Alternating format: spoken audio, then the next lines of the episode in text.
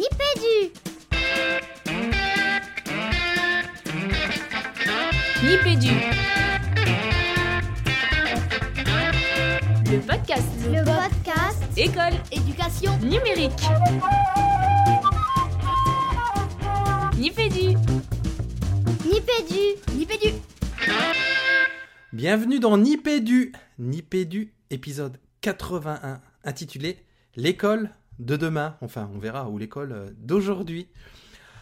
Et pour cet épisode 81, pour l'instant on est à 3, et peut-être qu'on sera à 4 tout à l'heure. On est toujours, je suis toujours avec Fabien Aubard. Salut Fabien. Salut Régis, salut François, j'espère que vous allez bien les garçons. C'est peut-être même une date anniversaire, Régis, non Cet épisode qui est enregistré fin mai.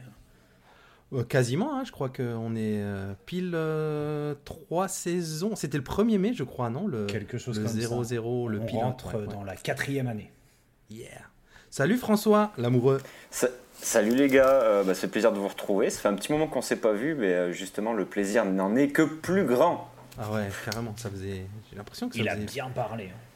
hein. un bail, Ah, T'as vu? Pour une fois? Non, comme Pas toujours, toujours comme bien. toujours. Comme toujours. Euh, donc peut-être, ou peut-être pas, une troisième personne qui va nous rejoindre tout à l'heure, donc vaut mieux ne pas annoncer que d'être déçu.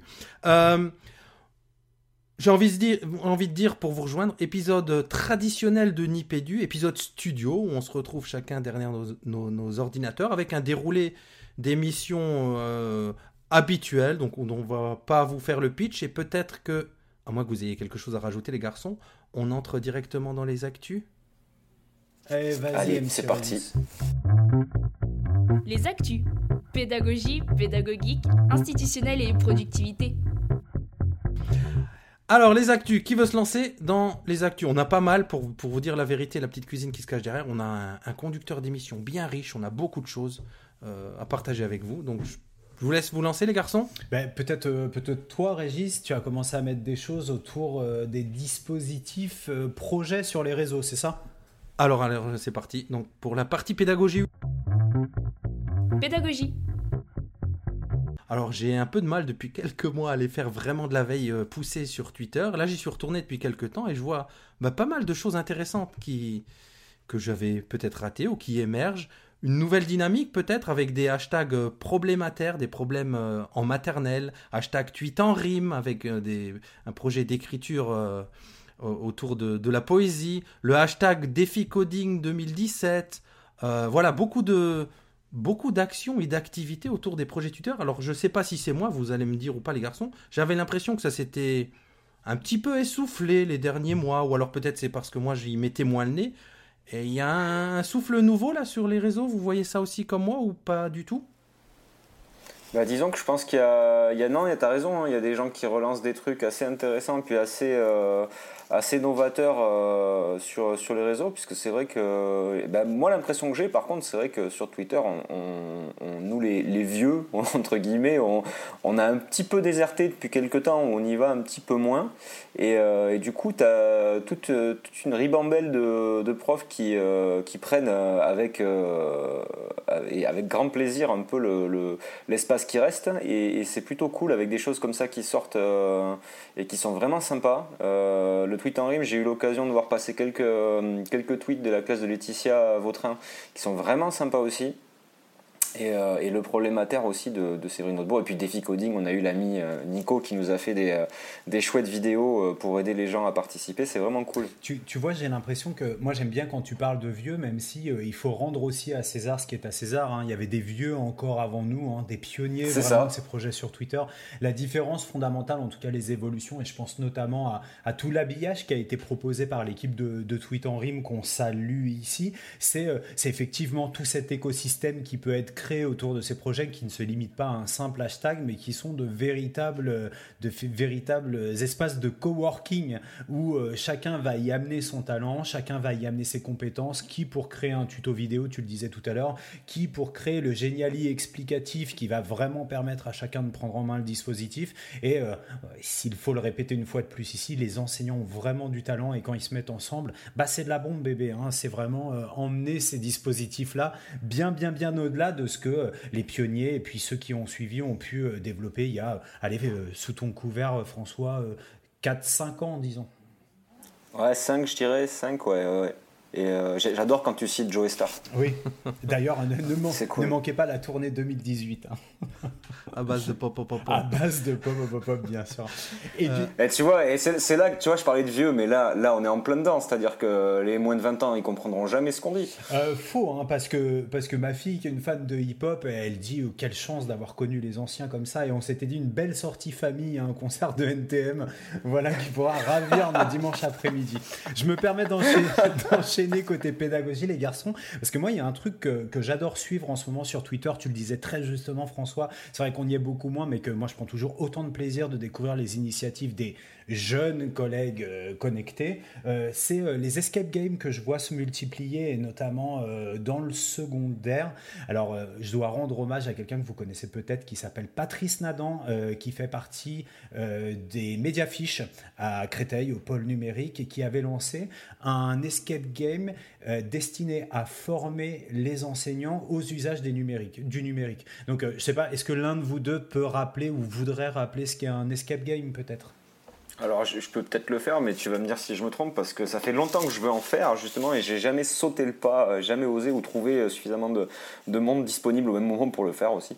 Euh, c'est le principe, c'est un jeu donc on est enfermé dans une pièce, hein, grosso modo, c'est ça à la base, hein, et, et à la suite, on a des énigmes, des, euh, des, petites, euh, des petits problèmes à résoudre qui vont permettre de trouver euh, une solution ou de résoudre un crime ou de sortir de la pièce et donc de s'échapper, d'où le nom. Oui, et tout le monde, chacun, pardon François, excuse-moi. Non, non, vas-y. Chacun aura reconnu les similitudes avec une salle de classe du secondaire, puisque souvent le timing est limité à une heure. Donc effectivement, nos brillants collègues de secondaire se sont dit on a les éléments euh, qui fondent l'escape game, à savoir on veut absolument sortir, on dispose d'une heure, et il y a toute une série d'énigmes qui le plus souvent sont extrêmement ésotériques. Si ça c'est pas une salle de cours pour un élève de collège, alors voilà. Donc on a eu, euh, on a eu des, des collègues qui ont eu euh, vraiment vraiment des bonnes idées. J'ai envie de citer pour ça euh, un tweet qu'on a vu passer de, de Christelle Ken, qui, on parlait tout à l'heure de tous les écosystèmes. Alors j'espère, hein, Christelle, je te prie de bien vouloir m'excuser, qu'on dit bien Christelle Ken ou peut-être Christelle Kenet, euh, en tout cas qui euh, inspiré par, par Amélie Silvert, a, créé son escape game avec le teaser qui va bien, façon blockbuster américain. Et c'est vrai qu'on se dit, bah zut, moi j'aimerais vraiment, vraiment, vraiment être cet élève de collège en anglais pour pouvoir participer à cet escape game. Euh, François, je te conseille vraiment l'escape game qui est euh, un, bon moment et qui est extrêmement inspirant pour des, mises en place de scénarisation pédagogique, vraiment. Mm. Carrément. Donc, euh, bah, tout ça dans les notes de l'émission avec les, les, escape games qui, qui, vont bien et puis, euh, et puis euh, le petit teaser de Christelle peut-être pour vous inspirer. Puisque tu as la parole, Fabien, est-ce que tu pourrais nous donner huit bonnes pratiques pour se protéger sur les réseaux sociaux? Oui, alors vous savez, les réseaux sociaux, il faut qu'on accompagne nos élèves dans la connaissance de ces médias, dans leur façon d'y publier, dans leur présence numérique. Et j'ai glané il n'y a pas longtemps, vous savez bien que j'aime bien les visuels, j'aime bien les côtés comme ça, euh, un petit peu comme. Euh, j'ai trouvé sur euh, le site de Blog Hop Toys une petite infographie, 8 bonnes pratiques pour se protéger sur les réseaux sociaux. derrière le côté protection qui est souvent mis en avant, on en a déjà parlé dans Nipédu, l'idée c'est plutôt de se dire bah, comment avoir une utilisation réfléchie et responsable. Donc là on a huit points, hein. respecte tes amis, contrôle ta vie privée, respecte l'âge minimum, protège les autres, signale ou masque, il faut que tu saches dire non, corrige tes messages, sécurise ton profil. Voilà tout ce que François nous a appris à faire euh, ces euh, cinq ou six dernières années. Ouais, une belle petite, infographie pour la famille et pour la classe, quoi. Ouais, ouais, ouais sympa. Et c'est rigolo parce que euh, moi qui ai l'énorme chance euh, de pouvoir euh, voyager pas mal en France et d'aller dans plusieurs classes, c'est rigolo comme on retrouve pas mal d'infographies et notamment les chartes d'utilisation de Twitter quand on se rend dans une classe avec un enseignant qui est effectivement dans cette forme d'engagement pédagogique avec une intégration, enfin une forme de conviction autour de l'intégration du numérique et donc qui est passé par la conversion de sa classe en tweet class, on retrouve souvent la même, euh, la même infographie qui est une infographie, me semble, de collègues euh, du reste. Mmh, un grand classique, c'est les infographies hein, qu'on travaille avec les élèves avant de se lancer sur les réseaux. Et surtout, là, celle-ci, elle est, elle est très simple euh, à comprendre. Et, bah, franchement, si on, si on suit ces trucs-là, il n'y a aucun souci. C'est C'est vraiment, tu vois, le, le, problème qu'on rencontre, c'est que tu as encore quand même beaucoup de gens qui vont te dire euh, les réseaux sociaux, c'est pas bien, euh, c'est n'importe quoi, etc. Et, et, et, qui mettent eux-mêmes n'importe quoi sur leurs réseaux sociaux, euh, alors, alors que, en fait, on choisit juste soi-même ce qu'on va y mettre. Si on veut pas y mettre un truc ou un autre, euh, bah, il faut juste pas l'y mettre. Les, garçons, ça me fait penser à une question un peu plus personnelle. Vous avez une utilisation euh, personnelle, vous, des réseaux sociaux, au-delà de votre activité professionnelle ou de vos projets euh, périprofessionnels? Euh, assez peu en fait. moi j'ai un Facebook, mais tu vois, l'autre jour il m'a envoyé une notification pour me dire que j'avais rien mis depuis deux semaines. Et, euh, et je m'en étais même pas rendu compte, j'ai un Facebook pour gérer la, page de mon site. Mais après, euh, sur le Facebook, je donc, pas grand chose. Donc, quand je te disais périprofessionnel, on est d'accord que ça reste dans ta sphère d'activité euh... Ouais, mais non, parce que du coup, Facebook, tu es obligé d'avoir un compte personnel pour gérer une page. Mais tu n'alimentes pas pas de temps en temps, mais assez, assez rarement. Euh, vraiment assez rarement. Non, en fait, tu as raison, j'ai pas de réseau social. moi non plus, absolument pas du tout. J'ai un Facebook, j'ai un Twitter, tout ça, mais que. Bon, Facebook, je l'utilise pas du tout. Et, et Twitter, c'est que pour le boulot, quoi. Donc les réseaux sociaux à titre perso, non. Si, pour les, à la limite, pour les messageries intégrées, tu vois, euh, le Messenger de Facebook, moi je m'en sers pas mal. Euh, ça, ça, remplace pas mal euh, justement les, SMS ou les choses comme ça avec des gens qui. L'avantage c'est que c'est multi-OS, donc du coup, quel que soit l'OS des personnes, pour certains c'est pratique. Et même pour envoyer des messages à l'étranger ou des choses comme ça, c'est plutôt cool. Mais, mais, messagerie instantanée n'est pas réseau social. Ouais, moi c'est WhatsApp. Ouais, mais c'est. Ouais, ouais aussi, ouais. Mm, mm, mm. Du coup, euh, ouais, un bon, distinguo à faire. Puisqu'on l'a avec nous, euh, il va changer de casquette. on a avec nous euh, un Magic Mook Maker. Fabien, tu veux nous parler d'une saison de MOOC sur Fun? Les MOOC, les MOOC à destination des collègues du premier et du second degré se multiplient et ça fait vraiment vraiment plaisir à voir. Donc trois MOOC euh, à vous signaler. Euh, récemment, on va parler de Fun, hein, France Université Numérique. Hein, François Régis, vous vous souvenez, c'est la plateforme qui accueille euh, l'intégrale, enfin la pratiquement intégralité des, des, MOOC universitaires ici en France et souvent des MOOC francophones parce qu'il n'y a pas longtemps, j'ai suivi un MOOC de, de l'université de Mons aussi. donc trois MOOC enseignés avec les Serious Games, tout est dit. Euh, un scratch au collège qui est vraiment, vraiment, vraiment sympa parce que je pense que vous serez tous les deux d'accord avec moi en termes de programmation, même si on voit et on entend se multiplier les solutions pour apprendre le code à l'école. Pour moi, Scratch, ça reste un standard, un standard solide, un standard partagé. Et tout à l'heure, je vous disais que j'étais en train de donner un coup de, un coup de main à ma, à ma 16 ans euh, sur. Euh, sur les fonctions polynomiales, et bah, il se trouve que dans les rabats du bouquin, bah, il y a du Scratch. Donc il y a aussi la logique algorithmique avec Scratch jusqu'au lycée. Donc allez voir ce très très bon MOOC Scratch au collège. Ils en sont à la quatrième semaine, mais peut-être que lorsque cette émission sera en ligne, bah, euh, j'espère qu'ils n'auront pas clôturé, mais bon, je balance l'info quand même. Et puis euh, on va faire un petit, un petit POC à Mélanie et à Virginie que vous avez pu entendre, il me semble, Régis, dans 78 ou 79. C'est l'équipe de Survive. On Mars. qui nous ont sorti super bonne idée. Alors là, les MOOC commencent à coloniser euh, les territoires d'apprentissage des élèves. Là, en l'occurrence, il, se trouve des, il, s'agit des élèves de lycée avec le MOOC Bac de sciences, Réviste et sciences pour le bac, avec ce MOOC, avec Mélanie et Virginie, euh, avec de très bonnes sources d'inspiration pour avoir bâti l'architecture du MOOC très chouette à aller voir. Ouais. Alors juste Fabien, euh, si euh, Samuel Chalifour nous écoute, euh, il va bondir hein, parce que tu as dit code. Et programmation, pardon, programmation. Oh là là, ouais. Et, il, a raison, il a raison, il a raison. Donc on parlait bien, Samuel, on parlait bien de programmation, hein, et, pas de, et, pas de, code. Avec, en train de jouer les mains et de faire... toutes mes excuses. autre chose dans bah, les actus pédago Bah prends le dernier point parce que tu peux en parler ah, aussi oui, bien. Je l'avais pas vu. Ludovia approche à grands pas et notamment pour Ludovia, le Inversons la classe organise son clic qu'ils ont appelé, si je dis pas de bêtises, ClickX puisqu'il aura lieu à Ludovia, un nom que je trouve d'ailleurs excellent sur la déclinaison des TED et des TEDx qui sont décentralisés. Donc ben, allez voir sur la page d'Inversons la classe, allez voir sur leur compte euh, le compte Twitter dédié au clic pour vous inscrire. Mais au-delà, euh, j'ai envie de dire, Fabien, allez à Ludovia. Allez à Ludovia. Il n'y a pas que Inversons la classe, il y a des tonnes de, choses à voir et des tonnes de communautés d'enseignants à aller découvrir. Ouais, c'est ça. Vous y retrouverez notamment François Lamoureux et Régis Forgione cette année, en tong et en short. Et euh, comme tu viens de le dire, avec un, Ludovia très particulier, on en a déjà parlé, qui opère sa bascule, puisque c'est Aurélie Julien qui devient euh, chef de projet et qu'elle a vraiment, vraiment tenu à mettre, tu le disais, les communautés enseignantes, connectées ou pas, au cœur du dispositif euh, de Ludovia qui va s'étendre cette année du mardi au vendredi, donc un jour supplémentaire avec, euh, je vous le dis, hein, je crois, j'espère ne rien révéler de l'organisation de Ludovia, mais un mardi matin, donc avant l'ouverture officielle, qui sera réservé euh, notamment aux assemblées générales et aux groupes de travail internes à ces communautés. Enseignante, mais qui risque de, à mon avis, de vous accueillir à bras ouverts si jamais vous traînez du côté de d'Axe-les-Thermes. Euh, j'ai plus les dates, peut-être un 22, 25, 22, 26. 22, 25, ouais, c'est ça. Moi, j'ai l'impression que cette année, je sais pas vous, mais qu'il va y avoir vraiment beaucoup, beaucoup, beaucoup de monde. Hein.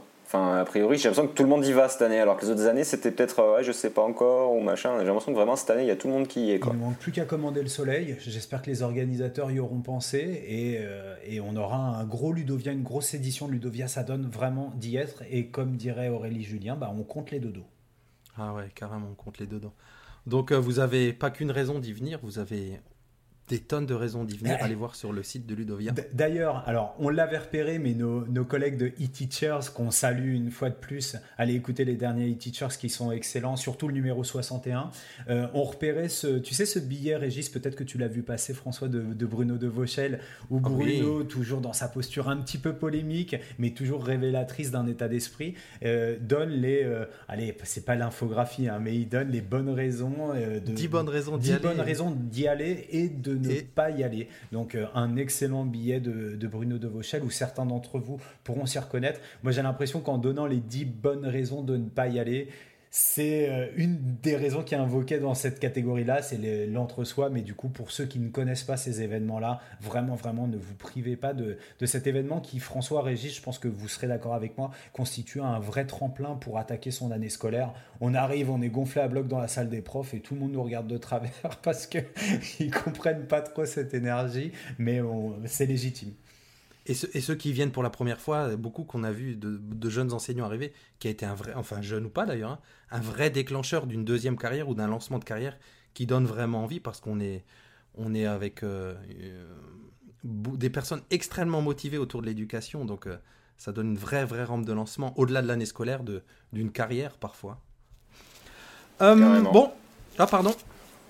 Non, non, j'acquiesçais. Ah, ok. Régis. Euh, on passe à institutionnel. Institutionnel. Bon ben, la nouvelle la plus institutionnelle qu'on a, évidemment, c'est le nouveau président et c'est notre nouveau ministre de l'Éducation, Jean-Michel Blanquer, les garçons. Je suppose que vous avez suivi ça avec, euh, avec beaucoup d'attention. Alors, Régis, moi j'ai une proposition à te faire. Est-ce que euh, tu serais d'accord, compte tenu de la nature du dossier et du thème du dossier, qu'on puisse laisser ce morceau-là pour les changements de l'école, peut-être? Quoi de mieux que d'amorcer une réflexion autour des changements de l'école en parlant de la nomination de notre nouveau ministre? Ah, c'est clair, ça me va très très bien. Ok, mais tu avais raison de le mettre à ce moment-là, on ne pouvait pas c'est une actu, ouais, plus longtemps cette activité brûlante. Mm, mm, mm. Euh, j'ai la parole. Oh oui, d'accord. Je, je, reste dans institutionnel. Euh, j'avais mis de côté un article euh, qui a un petit bout de temps, hein, qui était passé sur euh, le monde éducation, le ras-le-bol d'enseignants de banlieue des discriminations envers des élèves en sortie scolaire. Euh, j'avais envie d'en dire quelques mots. Alors là, c'est des collégiens et des lycéens de mémoire dans l'article. de ces enseignants qui sentent que leurs élèves sont un peu regardés hmm, de manière négative à certaines sorties, et ça a fait écho avec ce que j'ai déjà pu vivre avec mes élèves, de manière beaucoup plus restreinte, on va dire. Hein. Là, il parle de lycéens qui parfois se faisaient même fouiller lors de visites de musées. Moi, ça n'a jamais été aussi extrême, mais on s'est déjà fait la remarque avec les collègues. Euh, on est, vous le savez, je travaille dans un quartier populaire et parfois on sort, on fait des sorties avec des élèves et on sent qu'il y a ce regard sur les, élèves en difficulté, sur les élèves issus des quartiers. Et ce qu'on se dit souvent avec les collègues, ça fait mal, je crois que j'en ai déjà parlé d'ailleurs dans l'émission, parce que quand on sort avec sa classe, c'est un peu comme, sans exagérer, comme si c'était nos enfants. Donc on a envie qu'ils soient bien vus, qu'ils se tiennent bien, et que tout se déroule au mieux, comme si c'était nos, nos, nos, propres enfants quelque part. Et ce regard un petit peu condescendant, voire négatif sur les élèves, ah, ça fait écho avec, euh, avec ce que j'ai lu dans cet article. comme je vous le dis, hein, de manière beaucoup plus restreinte, mais il existe vraiment. Et je n'avais jamais lu d'article autour de ça et ça a vraiment résonné. Alors là, vous verrez dans l'article, ils vont, ça, ça, peut aller beaucoup plus loin que ça. Moi, c'est des petits élèves de CM2. Mais ça fait mal et, on avait vécu une expérience comme ça. On avait visité un château avec mes élèves et les, propriétaires du château qui nous faisaient la visite, ils parlaient sur un ton extrêmement condescendant avec les élèves et ils les reprenaient assez méchamment. Et je me rappelle qu'au bout de 20 minutes de cette visite, ben, moi j'avais un petit peu explosé euh, avec cet intervenant en lui disant non mais vous pouvez pas parler comme ça, c'est des élèves de CM2, ils sont petits, ils comprennent pas tout, ok, c'est peut-être pas votre public habituel, mais un peu de pédagogie. Enfin, je me rappelle que j'étais vraiment, vraiment en colère. Donc voilà, ce petit, ce léger. J'aurais peut-être dû garder ça en, coup de gueule. Mais en lisant cet article que j'avais mis de côté, ça m'a. Je sais pas si as, François, euh, Fabien, ça vous est déjà arrivé vivre quelque chose comme ça? Moi, c'est assez différent parce que c'est vrai que moi, j'étais toujours, toujours été en école rurale, mais, euh, mais bon, ça arrivé une fois, pareil, euh, et c'était pas forcément dans le cadre d'une sortie, mais c'est vrai que ce que tu, ce que tu soulignes, en fait, c'est que bah, nos élèves, c'est clair que des fois, ils nous fatiguent, des fois, on s'énerve, des fois, on ceci, on cela. Mais, euh, mais je pense qu'on a tous ce réflexe euh, d'agir exactement comme tu le disais, un peu comme si c'était nos enfants. Quand on commence à s'en prendre à eux, euh, wow, moi, je les connais. Moi, je sais pourquoi, euh, quand je, je m'énerve, je sais pourquoi je m'énerve. Là, là, non. Là, t'as pas le droit de faire ça, quoi. Et, euh, c'est, chouette. Moi, je trouve ça joli, en fait. C'est, euh, beau. On réagit tous pareil. Ouais, d'accord.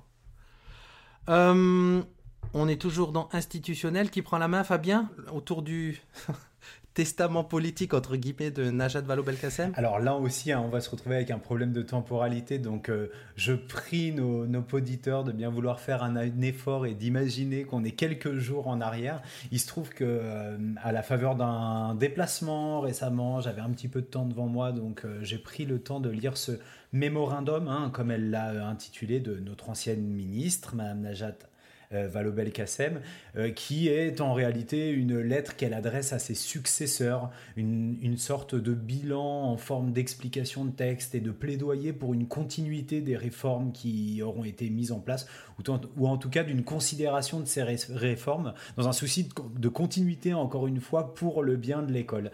Et euh, donc c'était avant la nomination du ministre. Et, et, du coup, bon, on retrouve on retrouve une, je trouve, hein, moi j'ai envie de tirer un, coup de chapeau à, cette ministre qui, euh, dans ce texte, qui est un texte politique, euh, bien sûr, qui est un élément de communication, euh, qui est un élément qui permet encore plus d'asseoir sa présence politique dans le pays, mais qui reste un, témoignage qui est plein de sincérité. Je ne sais pas ce que vous en avez retenu, les garçons, mais il y, a eu de la sincérité chez cette ministre et à en croire. Alors après, on est toujours dans nos bulles filtrantes.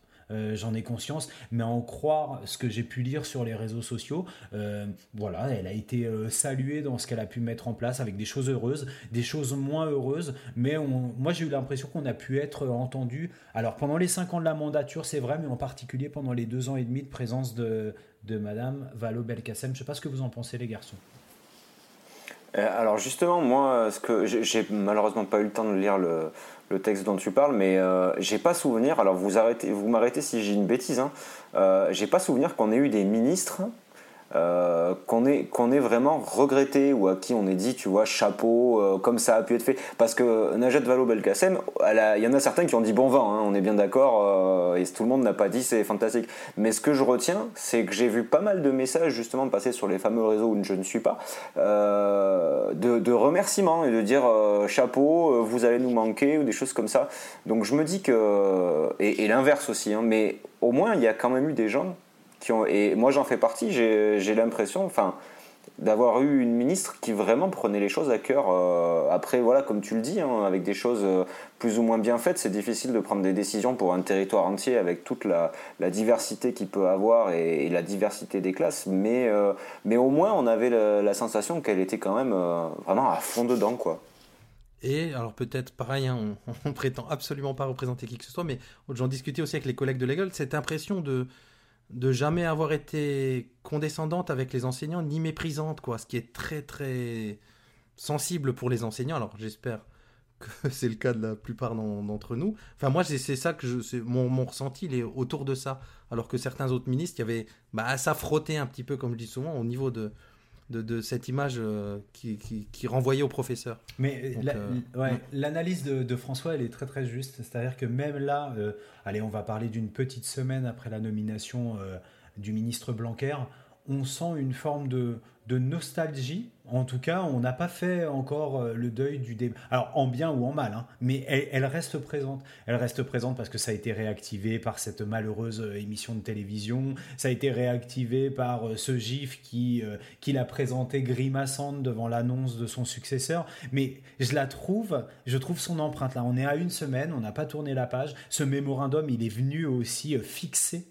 quelque chose. Et puis on en reparlera tout à l'heure lorsqu'on parlera de, de l'investiture de, de, je sais pas si on parle d'investiture pour un ministre, de Jean-Michel Blanquer, mais en tout cas du fait que on sait d'ores et déjà qu'il y a un certain nombre de choses qui ne vont pas être touchées, et il me semble que c'est une bonne chose, d'autres qui seront touchées, mais voilà, on a quand même le, sentiment de quelque chose qui a été construit. Et je repense, et un dernier, un dernier mot peut-être, à ce que Rémi Massé, euh, que vous connaissez tous les deux, je pense, qui est un enseignant de, de musique en Dordogne, m'avait raconté au sujet de sa rencontre avec la ministre. Euh, je pense que Laetitia Vautrin a pu me dire quelque chose d'assez similaire. C'est, euh, alors bien sûr, ce sont des ministres, ce sont des communicants, attention, mais c'est euh, l'écoute euh, et la précision dans la compréhension du témoignage qui lui est fait par l'enseignant qui est face à elle. Donc euh, Régis, tu parlais de pas de condescendance, euh, pas de mépris, pas de flagornerie non plus. Moi j'ai l'impression que ça. Et dans ces témoignages, on a le sentiment de quelqu'un qui aurait compris la condition, de, la condition enseignante, qui n'est pas une position facile. derrière tous les, les aspects matériels ou de confort apparent. Donc, donc voilà. Au revoir, Madame la Ministre. Euh, est-ce que tu gardes la main sur le...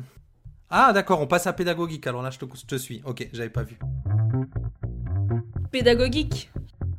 Euh, Mirage Make, alors qui a dit qui à toi tu as participé à du crowdfunding pour cette solution, c'est ça?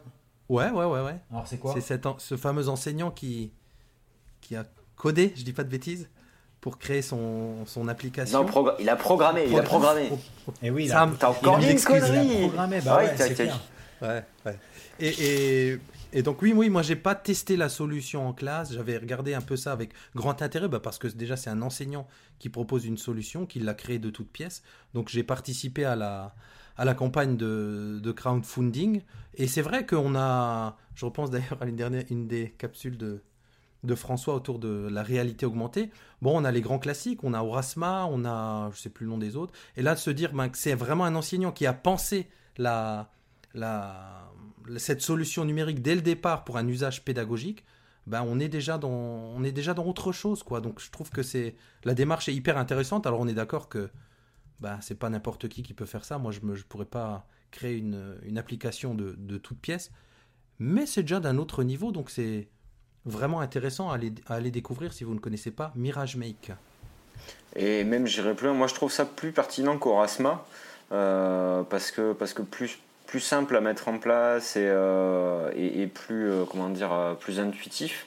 Mais, alors là, je me rappelle d'une discussion avec Fabien qui avait été presque houleuse, parce que bon, les discussions ne seront jamais houleuses avec Fabien, sur l'intérêt de la réalité augmentée. Et euh, moi, j'avoue, j'ai toujours pas. Euh, j'arrive pas. Hein, euh, j'en ai fait parce qu'on m'a demandé d'en faire, etc. Et pour des, collègues qui voulaient, qui voulaient mettre en place Orasma justement et de la réalité augmentée. Donc, bah, je, les ai aidés sur la technique. Mais quand je vois, par exemple, quand je vois les modèles 3D qui, qui, viennent se superposer sur une image, ça, je comprends. Ça, ça me parle. si c'est facile à mettre en place, si c'est facile à créer ok, je suis totalement pour. Par contre, quand je vois des surimpressions de vidéos, je comprends pas.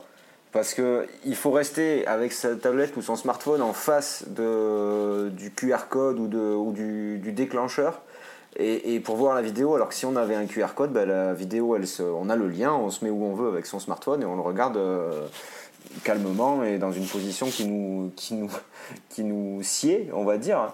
Euh, et, idem pour euh, des liens vers des PDF, vers des images ou des choses comme ça. Je ne vois pas l'intérêt en fait de rester les bras en l'air avec cette tablette en face de quelque chose, sauf pour les modèles 3D qui viennent en, surimpression. Là-dessus, ok, là je suis, je suis complètement d'accord, mais pour le reste, je pense que le QR code reste quand même quelque chose de vachement plus simple d'utilisation.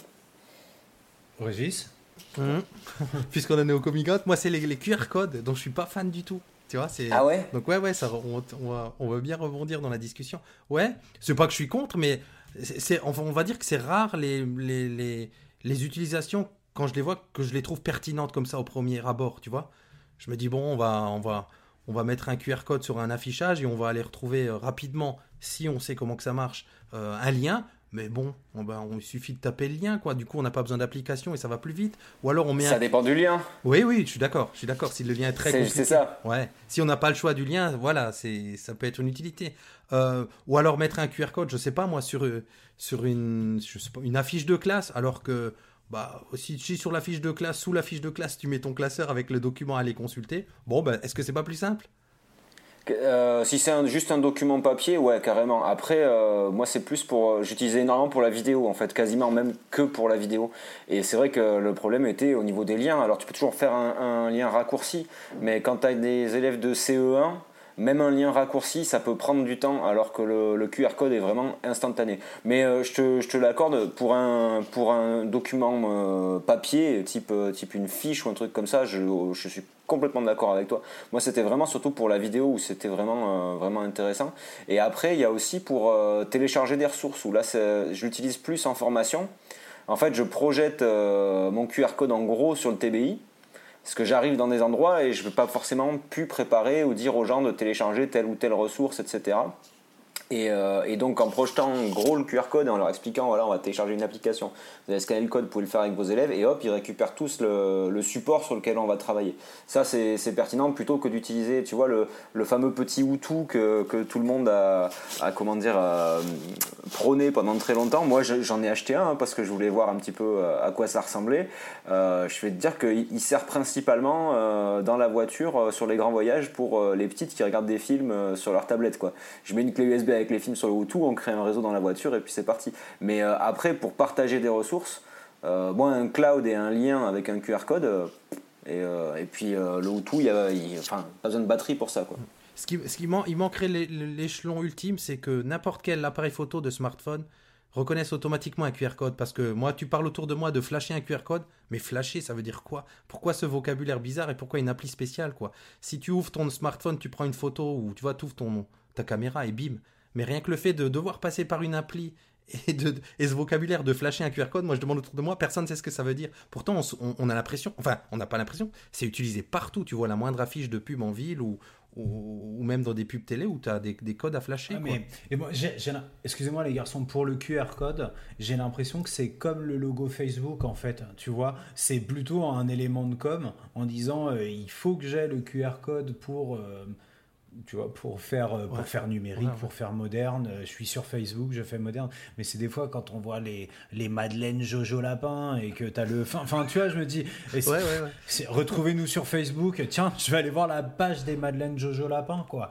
Je pense que l'animateur de communauté de la boîte de Madeleine, il doit, il doit être plutôt bien, quoi. Tu vois, il peut avoir des projets à côté. Euh, c'est un peu la, c'est un peu la même chose avec les QR codes. Combien de QR codes dans ma vie j'ai flashé en me disant à ce moment-là, je veux des infos sur ce produit? Euh, jamais, je Deux crois. fois. Ouais, Ouais. moi, Ah moi, mais tu vois le le QR code, moi je, je sais- c'est un, un fail monumental dans la vraie vie. C'est-à-dire que effectivement, moi, le premier, je ne scanne jamais de QR code dans la vraie vie. Mais euh, dans la classe, il a un sens parce que si tu veux, le QR code, pourquoi c'est un, c'est un gros fail euh, dans la vraie vie, c'est que c'est toujours placé sur des pubs et que euh, à moins qu'un truc t'intéresse, enfin quand vraiment un truc t'intéresse, tu retiens la, la marque ou le machin que tu veux aller voir et tu vas le chercher sur internet. Euh, mais la plupart du temps, les pubs, tu veux pas les avoir, donc tu vas pas faire la démarche d'aller scanner un QR code pour te faire spammer la tronche, quoi. Alors que dans une classe, il y a une démarche qui est tout autre. C'est le QR code renvoie à une ressource qui va m'aider, pas quelque chose qui va me- me- m'envoyer une pub dans la tronche, non, non, un truc pour m'aider. Et, euh, et je pense que si, tu vois, si à la limite tu te retrouves dans un escape, escape game, euh, Fabien, comme on disait tout à l'heure, et qu'on te demande de flasher un code pour passer à l'é- à l'étape suivante, bah là tu vas sortir ton téléphone, tu vas sortir ton appli et tu vas le flasher parce qu'il y aura un sens derrière. C'est pour ça que je pense que dans la, dans la vraie vie, c'est tout pourri. Parce que euh, c'est collé sur des choses euh, qu'on veut pas forcément voir en fait. Tout simplement. Et c'est pour ça que ça marche jamais. Je rebondis et on, on passe à autre chose, mais sur un, un- l'usage pertinent au niveau réalité augmentée, quand tu dis je te, je te suis, hein, que rester en face du, tenir en face son iPad ou son, smartphone devant, devant, devant, je sais pas, un objet pour avoir une ressource. Là où je trouve que ça a vraie utilité, son vrai effet waouh, et même au-delà un usage pédagogique, c'est autour de ressources euh, culturelles. Quand tu vois ces classes qui produisent de la réalité augmentée sur des tableaux ou autour de musées, ou même avec les QR codes d'ailleurs, hein, ça se fait aussi. Là, il y a un vrai, un vrai usage aussi pertinent. Être devant son, sa tablette, je sais pas moi, je m'imagine au Louvre devant la Joconde et avoir de la réalité augmentée qui m'explicite un peu la Joconde. En devant comme ça, waouh, c'est là, là, là, il y a un vrai usage. euh, Ouais, pertinent et intéressant. C'est rigolo que tu parles de ça parce qu'il y a quelques années, quand j'ai monté une formation sur Orasma, euh, alors Orasma, usine à gaz, hein, et euh, ça fait longtemps que je suis pas allé sur Orasma, mais euh, c'était vraiment l'enfer à l'époque. Forcément, le- j'avais monté un truc avec la conseillère péda départementale en, en art visuel, en se disant, franchement, je voyais que ça, tu vois, l'espèce de cartel euh, augmenté, et même Mhm. aujourd'hui, ça me pose question. Donc c'est vrai que c'est vrai que moi je comprends hein, parce que quand, quand on connaît la vie et l'œuvre de François Lamoureux, euh, les, les capsules d'explique-moi encore qui sont intégrées au cours avec le, Ouais. avec le QR code, enfin ça prend du sens. Mais parce que derrière il y avait un vrai travail autour de la vidéo et au- autour de la capsule didactique. Au-delà de ça, bon, encore une fois c'est une technologie qui a peut-être plus sa place en classe qu'ailleurs. Tu vois, c'est un peu comme les tablettes du coup. Complètement, c'est euh, complètement. C'est vrai qu'en en dehors de la classe, moi, j'y vois, j'y vois pas spécialement d'intérêt. Par contre, en classe, ouais. Et, j'en profite euh, si on a un peu de temps, parce que je dis, il n'y a pas, il a pas le, quatrième compère, euh, donc euh, je vais meubler un peu pour lui. Euh, non, j'ai pu tester aussi. On parle de, réalité, augmentée et tout ça. J'ai pu tester la réalité. euh, alors, c'est comment on dit, euh, mixée ou mixte, je sais plus comment on dit, euh, avec les Hololens. Euh, j'ai- c'est des, des lunettes qu'on pose euh, qui sont un vrai ordinateur en fait et qui vont mettre des choses en surimpression par-dessus ce qu'on voit, bah, un peu comme le principe d'Orasma, sauf qu'on n'a pas à tenir la tablette. Et, euh, et c'était assez rigolo. De là à dire que c'était pertinent, peut-être pas. Mais euh, d'ailleurs, est-ce que vous savez ce que c'est la, la différence entre la réalité augmentée et la réalité mixte Vas-y. Ah, Ah ah. bah, une réalité augmentée, t'as ton, le- le- l'exemple, euh, le meilleur exemple, c'est Pokémon Go. Quand tu joues à Pokémon Go avec la réalité augmentée, euh, ton Pokémon, euh, il va s'afficher, même s'il y a un mur en face de toi, il va s'afficher sur le mur. La réalité mixte, en fait, elle gère les, comment dire, l'espace. C'est-à-dire que bah, si tu poses dans une pièce un objet en réalité mixte et que tu passes dans la pièce d'à côté et qu'il y a un mur entre, tu verras plus ton objet. Et quand tu repasseras dans l'autre pièce, tu le verras. Et ça, c'est quand même assez fort, je trouve. J'ai été clair ou pas Ouais, t'as été super clair. Euh, juste pour les auditeurs qui, qui auraient un doute, vous n'êtes pas sur le rendez-vous tech, vous êtes bien Nipédu. C'était juste notre petit moment de, geekos, mais après tout, bon, on, peut se faire plaisir, il fait beau et tout. Donc, euh, donc on y va. Ok, bah dites-nous aussi ce que vous en pensez, vous, hein, sur les réseaux. N'hésitez pas euh, sur, sur ce côté réalité enrichie, ré- réalité augmentée, pourquoi pas réalité mixte en classe, gadget pédagogique ou levier pour, pour vos, vos situations d'intervention. À vous de nous le dire. Euh, on termine cette rubrique pédago geek par une petite capsule, parce que c'est vrai que je ne l'ai pas dit en début d'émission, on va ponctuer cette émission d'intervenants bien plus intéressants que nous avec des capsules. Et je vous propose qu'on écoute euh, tout de suite celle de David Plumel, geek s'il en est, qui nous propose de présenter Draw.io.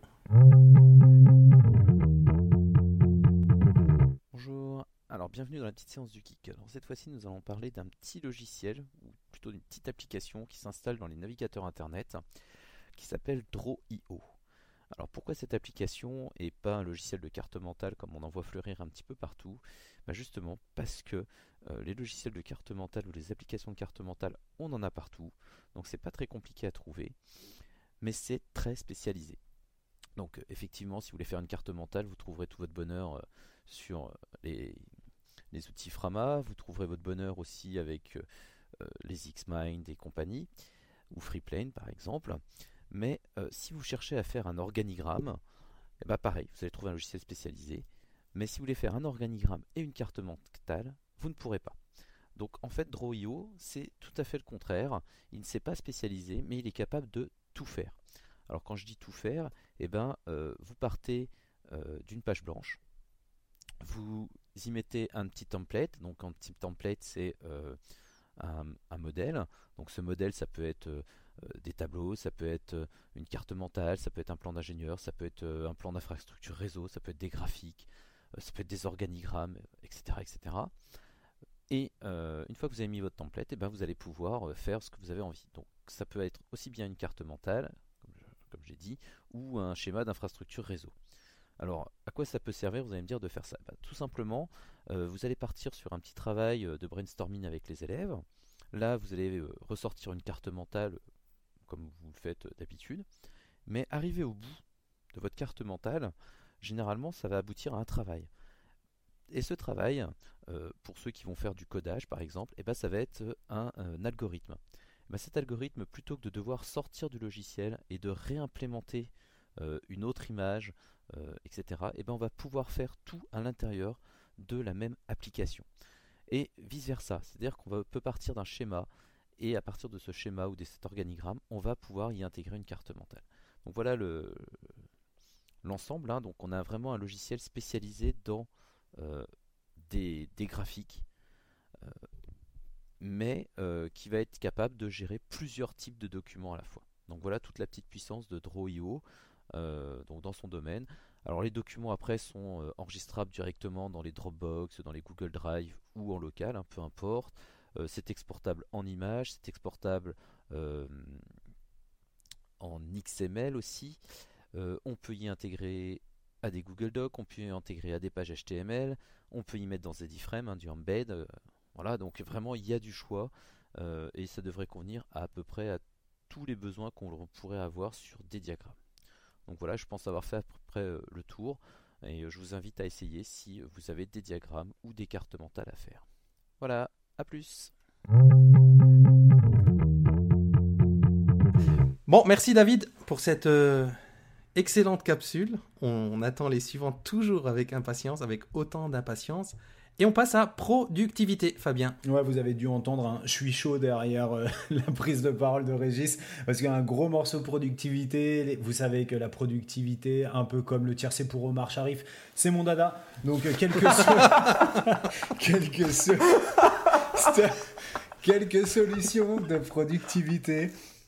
Euh, alors, on va les prendre dans le désordre. En tout cas, on va pas les prendre dans cet ordre-là. Alors, juste pour faire la transition avec avant, je voulais juste signaler qu'on a euh, des icônes animées maintenant sur Geniali.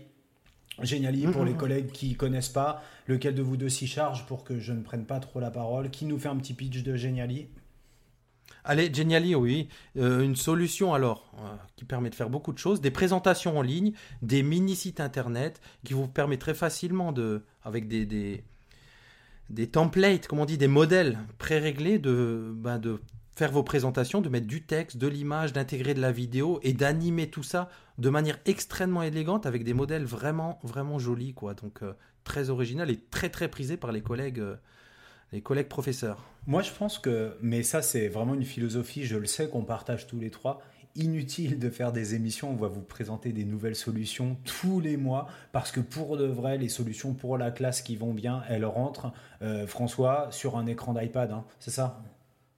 Généralement, oui, oui. Enfin, moi, c'est vrai que j'ai arrêté un petit peu euh, légèrement ma veille. Je, suis toujours un petit peu, je télécharge des nouvelles choses et j'essaye, mais euh, mais c'est vrai que enfin, l'idéal, c'est d'arriver à trouver, euh, je pense, euh, quelques, quelques applications logicielles euh, qui fassent plein de choses. On, en, parle souvent, hein, mais en mode couteau suisse, et puis qui nous permettent de, juste de faire notre, notre boulot. Quoi.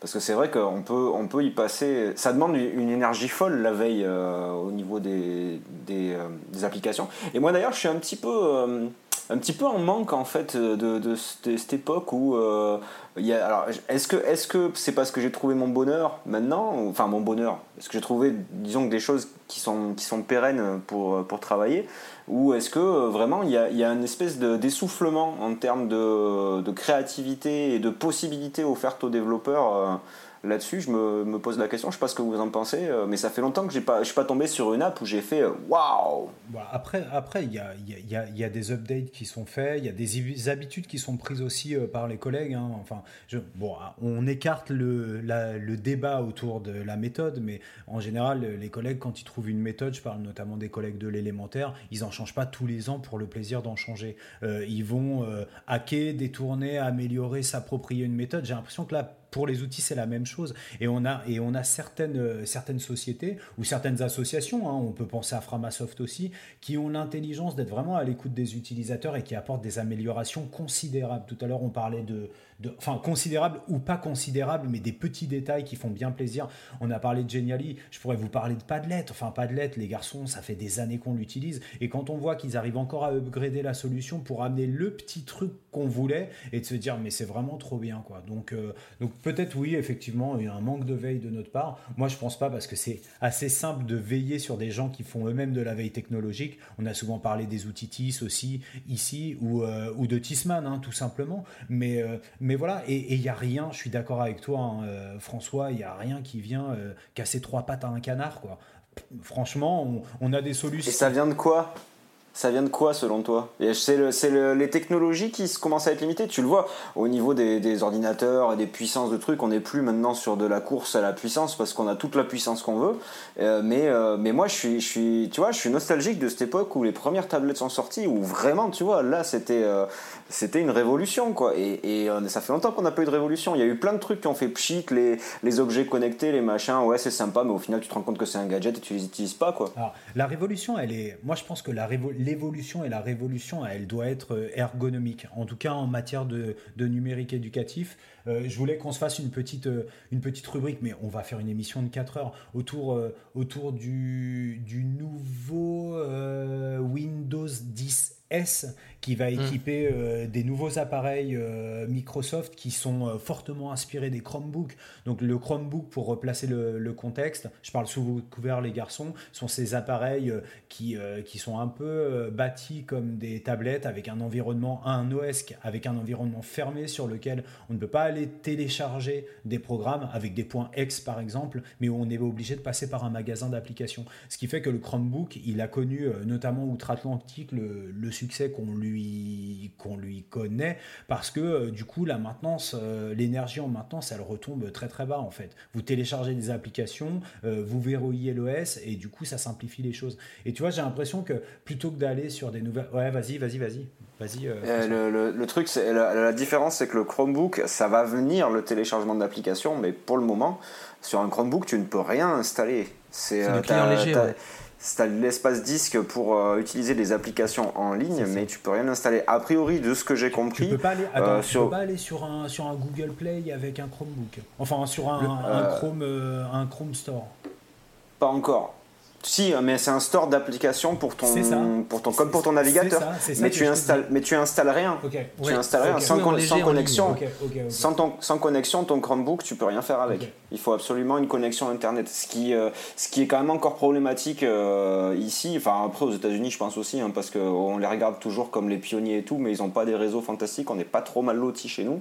Mais, euh, mais le problème, c'est que les réseaux des écoles ne tiendraient pas forcément la charge de, de, de tels trucs quoi, quand c'est des gros, euh, des gros bahuts. La différence avec Windows S, de ce que j'ai compris, et là encore une fois, c'est à prendre avec des pincettes parce que je ne suis pas certain de ce que j'avance, mais de ce que j'ai pu lire, euh, en fait, il y aura quand même un, disque dur euh, classique sur la machine, comme on aura. On aura les applications en dur, mais qui seront en effet via un store. Alors, moi, je suis ni, comment dire, ni emballé ni déçu.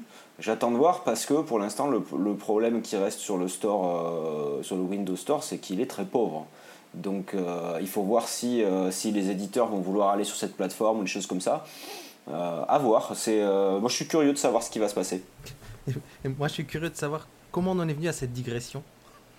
C'est Fabien. Ouais, c'est, moi. c'est pas moi. je m'éclate. Je vous ramène sur le chemin, le droit chemin. Productivité. Euh, on va laisser Heroes, Heroes of X pour un peu plus tard parce que euh, on a la capsule. Peut-être euh, vous parler de Stample, une petite, une petite solution productivité qu'on m'a invité à utiliser là aussi. Hein, tu vas voir, François, euh, rien de nouveau. Euh, vous êtes peut-être l'un et l'autre des utilisateurs de Pocket pour organiser justement votre veille pédagogique. Donc Pocket, hein, c'est une solution qui est bien bien pratique, euh, qui vous permet, dès que vous trouvez un lien, bah, de l'envoyer sur cet espace de curation, de taguer, et, et vous après vous organisez les choses, bah, surtout avec les labels hein, dans le Pocket, et ça c'est vraiment bien. Stample, il faut imaginer que c'est un Pocket euh, collaboratif. Donc on peut euh, créer toute une communauté, on peut être plusieurs, euh, on peut créer des, chaînes dans ce Stample, des chaînes dédiées. Mettons si nous on fait on a une chaîne Nipédu alors qu'on est dans une communauté plus large que nous. Et du coup, on envoie dedans, on peut commander, on peut, on peut enrichir, enfin on peut commenter, enrichir de commentaires, on peut repartager à son tour. Donc, euh, voilà, j'en parle parce que c'est une petite euh, start-up parisienne qui fait ça et je trouve que c'est super bien interfacé. Et la bonne surprise, c'est que vous savez, quand on a des solutions qui se lancent comme ça, on a toujours le monsieur derrière qui répond. Au début, on se dit putain, c'est un bot, mais en fait, non, c'est pour de vrai, c'est pas un bot, c'est quelqu'un qui répond quand on lui pose des questions et qui vous demande vos retours pour améliorer la solution. Donc, euh, donc Stample, voilà, si vous êtes vraiment un gros gros fan de, veille et que cette veille vous êtes amené à la conduire à plusieurs, euh, je vous conseille vraiment vraiment d'aller euh, tester Stample. C'est sur stample.co. Ok. Mastodon. Eh les gars, c'est fini Twitter, ça y est. Vous êtes au courant? Ça y est, c'est terminé. Vous espère que vous avez tous créé votre compte sur Mastodon? J'ai même créé mon serveur à la maison. Et voilà. Donc Mastodon, Fabien, mais qu'est-ce que c'est que ce Beans? Bon, on en parle tous les trois hein, pour pas que je sois dans un flot de paroles continu. Mais Mastodon, euh, c'est un Twitter-like. Donc euh, on reprend les grands principes de Twitter. On n'est pas limité à 150 signes, mais on peut aller jusqu'à 500 signes. Donc ça, c'est peut-être un, premier point sur lequel vous, vous souhaiterez euh, échanger. Mais ce qui est surtout important sur Twitter, je viens d'en parler avec cette petite blague autour du serveur local. Euh, j'ai dit Twitter, non, Mastodon. Hein. Sur Mastodon, ce qui est intéressant, c'est qu'on crée des instances et ces instances, elles sont hébergées là où on souhaite où on peut les héberger, je dirais. Et du coup, après, la connexion, elle se fait entre instances, en plus de se faire entre, entre utilisateurs, ce qui permet d'avoir, et, j'y reviendrai quand on parlera de Discord tout à l'heure, euh, un, un, réseau social fermé si on souhaite qu'il soit fermé. Voilà, un espace d'échange entre euh, communautés. Donc je sais pas les garçons, vous avez créé votre, euh, compte Mastodon l'un et l'autre? Moi non, moi non, non, non, euh, je t'avoue que j'ai pas vu l'utilité, tu vois, on disait avec Régis tout à l'heure qu'on n'a pas forcément d'utilisation personnelle, j'ai pas vu l'utilité d'aller créer un réseau de plus euh, j'ai du mal à gérer ceux que j'ai là et, euh, et puis euh, je t'avoue que je comprends tout à fait le pourquoi de l'existence de Mastodon mais et puis et puis raisons qui poussent des gens à aller dessus.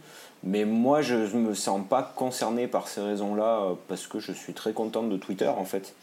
Et pour ce que j'en fais euh, mais je peux tout à fait entendre qu'il euh, y a certains usages et certaines utilisations qui peuvent être euh, facilités ou, ou sécurisés par, un dispositif comme ça. Moi, j'ai, moi, j'ai créé mon compte. on va dire que c'est un peu la, bah, une des solutions qui a, qui a le vent en poupe. mais il faut dire aussi, moi, j'y suis allé dans, dans l'esprit de me dire que bah si, si un jour il y a vraiment un problème avec Twitter, alors je parle vraiment d'usage pédagogique, quoi. C'est vrai qu'on pourra migrer euh, le travail des classes, par exemple, là-dessus, ou, sur, ou sur avec l'avantage, comme l'a dit Fabien, d'avoir ces fameuses instances qui permettent d'avoir son propre, entre guillemets, hein, mais c'est un peu ça, son propre réseau social, à la fois de gérer les données des, élèves, puisque c'est ça reste toujours une grande question, et aussi de gérer la confidentialité pour aller un peu plus loin de, que par rapport à Twitter, c'est que c'est vrai que dès l'origine, Mastodon, ça ressemble plus à TweetDeck en fait. Ça, ça va permettre vraiment de gérer des colonnes. Hein. C'est un TweetDeck carrément. Donc euh, je suppose que tout le monde connaît TweetDeck dans ceux qui écoutent Nipédu. Si vous ne connaissez pas, c'est vraiment un indispensable pour gérer son ou ses comptes Twitter. Parce que sans ça, je ne sais pas comment on peut faire. S'il y a d'autres solutions, mais euh, c'est la solution fournie par Twitter en tout cas.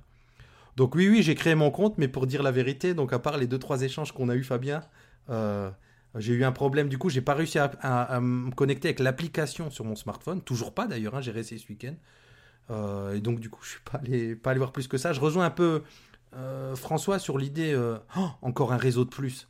Donc, voilà, pas trop le, le temps ou peut-être même l'envie d'investir un réseau de plus. Et avec ce, ce, petit pas de côté aussi, on en a vu tellement des solutions arriver en nous disant que que Twitter était mort et que c'était le remplaçant. Moi, je me rappelle, on disait ça de Snapchat, quoi, qui est devenu complètement autre chose finalement, qui, existe à côté.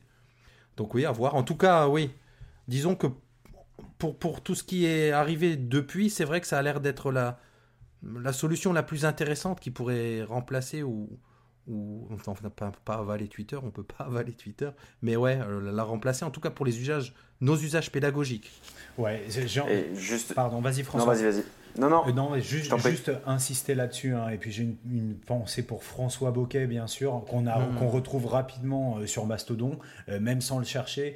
voilà, c'est surtout la dimension sécurité. Tous les projets dont tu as parlé en, à l'ouverture de cette émission, euh, Régis, euh, pour les classes, euh, on sait que Twitter, bon, il faut quand même y aller avec précaution, hein, même si on sait que c'est évidemment tout ce qui est fait par l'immense majorité des collègues éclairés qui créent leur tweet class. Et puis il y a de, de nombreuses informations autour de comment créer sa tweet class et puis évoluer dans l'univers Twitter de façon sécurisée avec sa classe quand même, c'est vrai qu'à un moment, on se dit des instances, euh, des instances sécurisées, privées, pour pouvoir faire évoluer nos projets, loin de ce qui peut se passer sur Twitter, qui, je vous l'accorde, est la vraie vie, mais des fois, la vraie vie, on n'a pas besoin de la montrer euh, aussitôt à de jeunes enfants. Donc moi, ce qui m'a séduit dans Mastodon, euh, c'est, j'ai clairement pensé à ces projets qui se déroulent sur Twitter, en me disant, qu'est-ce que ce serait bien d'avoir notre instance à nous pour pouvoir y installer les projets de classe, tu as, cité Baby Tweet tout à l'heure. Peut-être que la, proximité de l'interface entre un TweetDeck et un, euh, et un, et un Mastodon rend, euh, ouais, rend l'environnement moins. Euh, j'ai pas envie de dire triste que sur euh, Baby Tweet parce que c'est pas le cas, mais euh, moins minimaliste, avec un petit côté plus attractif dont on a aussi besoin quand on est un utilisateur quotidien. Et je sais ça que les collègues libristes, ils ont aussi compris ça et on a des, des, des outils libres qui, qui évoluent à vitesse grand V pour nous donner envie d'aller dessus parce que parce que c'est beau et parce qu'on y est bien. Mais on y viendra peut-être parce que j'écoutais l'autre jour sur la radio, Twitter va a priori évoluer dans les mois à venir euh, a priori, euh, ils ont racheté énormément de droits aux États-Unis, d'émissions de télé, de choses comme ça qui vont être diffusées via, Twitter. Donc, euh, en plus du, du microblogging, Twitter deviendrait un média à part entière en termes de, diffusion de contenu, etc. Ce qui va peut-être laisser plus de place aussi à Mastodon, puisque ben, si Twitter devient plus un, média, voire un producteur de, d'émissions, euh, des choses comme ça, euh, ça va bouffer un peu l'espace euh, pour les projets pédagogiques et, effectivement Mastodon à ce, ce moment-là deviendra peut-être plus, plus optimal pour, pour, pour les utilisations pédagogiques qu'on a en classe. Bon, en tout cas, à suivre. On vous encourage à aller créer votre compte et rejoindre la communauté? Vous créez un compte avec Framapiaf, hein, c'est le plus simple. Ou si vous êtes, euh, si vous êtes fonctionnaire, vous pouvez utiliser l'instance, euh, l'instance euh, étatique. Voilà. Et moi, j'étais bien chez Framapiaf. Donc, pour se créer une instance, une instance, n'utilisez pas l'instance Mastodon qui est bloquée. c'est l'instance Framapiaf. Et du coup, aller faire des poètes parce que sur Mastodon, on fait pas des tweets, on fait des poètes. Ouais, c'est peut-être pas une réussite. en termes de com aussi, hein, on est un peu limite quoi. Ouais. Euh, capsule Fabien, peut-être une petite contextualisation de la capsule de Dor Garbache autour de Heroes of X? Ok, euh, Dor, euh, Dor, on l'a vu répliquer là où je travaille au centre de recherche interdisciplinaire avec une solution qu'il a proposée en interne, Heroes of X. Donc le mieux, bah, c'est de, de l'entendre, de l'écouter lui, puis après, je vous donne deux trois infos. Bon les garçons, alors euh, voilà, on est en direct euh, du CRI et je, viens de vous parler normalement euh, de la solution Heroes of X et vous n'allez pas me croire, j'ai justement à côté de moi le créateur et le développeur de cette solution, c'est Dor, mais moi je vais pas vous en dire plus, je vais le laisser se présenter. Alors Dor, who are you? Dor, qui es-tu? Um, well, uh, well, my full name is Dor Garbash. Euh, eh bien, mon nom est Dor Karbash. Je suis né et j'ai grandi en Israël. Et j'ai émigré à Paris où j'ai achevé ma thèse sur les collaborations dans les entreprises. J'ai travaillé sur le prototypage à l'écrit avec des étudiants et aussi avec la tête de Paris Descartes et aussi sur des outils pour aider les gens à collaborer et plus particulièrement sur les technologies permettant de prendre connaissance de ce que les gens savent déjà et de se sentir plus libre de demander de l'aide aux autres.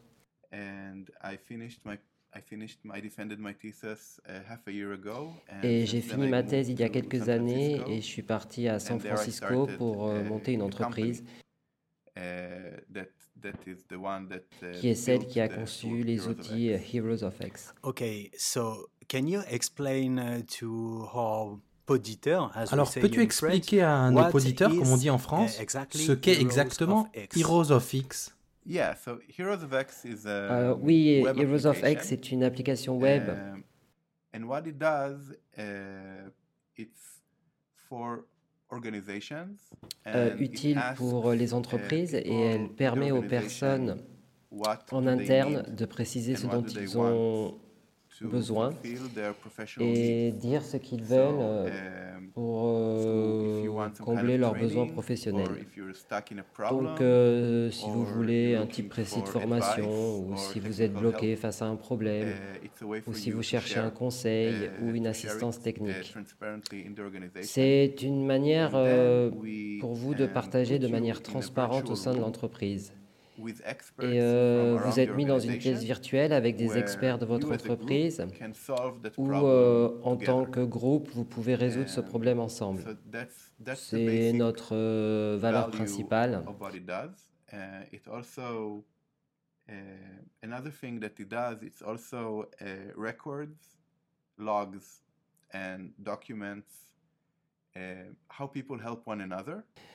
Euh, c'est aussi des archives, des journaux de bord, de comment les gens s'entraident, du temps qu'ils ont mis pour cela dans l'entreprise, et pour les autres, de comment résoudre un problème en s'entraidant euh, professionnellement.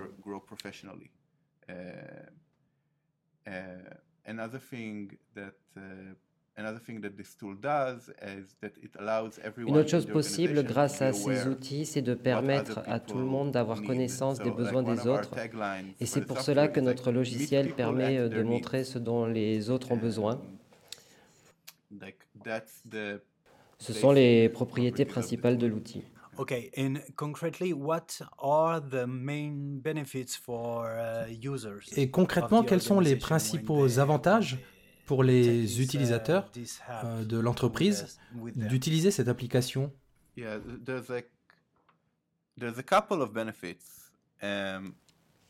y en a quelques-uns. Euh, le premier, c'est un endroit euh, sécurisé pour exposer ce que vous voulez dire. et le dire au sein de l'entreprise, ce dont vous avez besoin. Euh, tout le temps, euh, vos demandes et vos réponses sont anonymes. Il y a juste des moments où les gens peuvent savoir qui vous êtes, et en particulier si quelqu'un vous approche pour une solution, et du coup vous pouvez vous voir, vous rencontrer, vous accorder pour une réunion. Et je pense qu'un autre avantage euh, important, c'est que vous, ça vous aide à être connecté euh, à vous sentir euh, plus proche des autres, car c'est une manière euh, profonde de trouver un moyen d'être connecté aux gens, comme dans une famille, une tribu, une ville ou au travail, c'est de combler les manques des autres personnes. C'est un vrai lien humain.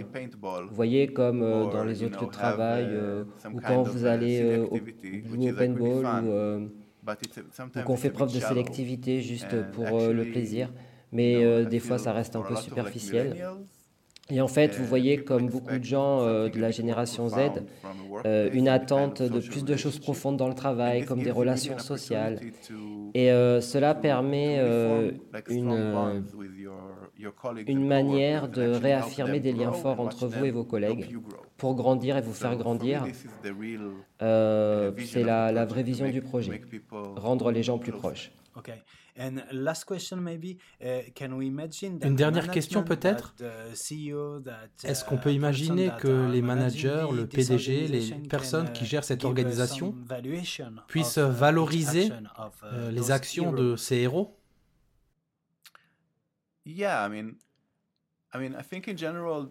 Oui, enfin, je veux dire, je pense en général que cela se passe dans les organisations surtout horizontales. Je veux dire, euh, enfin, je veux dire comme par exemple les problèmes au travail sont évalués par euh, des critères euh, en général. Uh, si vous êtes arrivé à accomplir une tâche donnée ou non que votre patron vous a assignée, Et euh, des fois, l'entreprise met des critères supplémentaires. Combien d'objets avez-vous réussi à vendre Ou dans le système éducatif, combien de publications avez-vous écrites?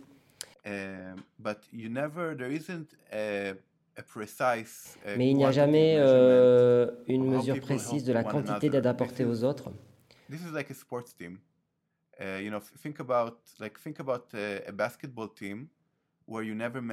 C'est comme un sport d'équipe, par exemple le basket où on ne compte jamais les passes, mais seulement les paniers marqués. C'est le jeu d'équipe.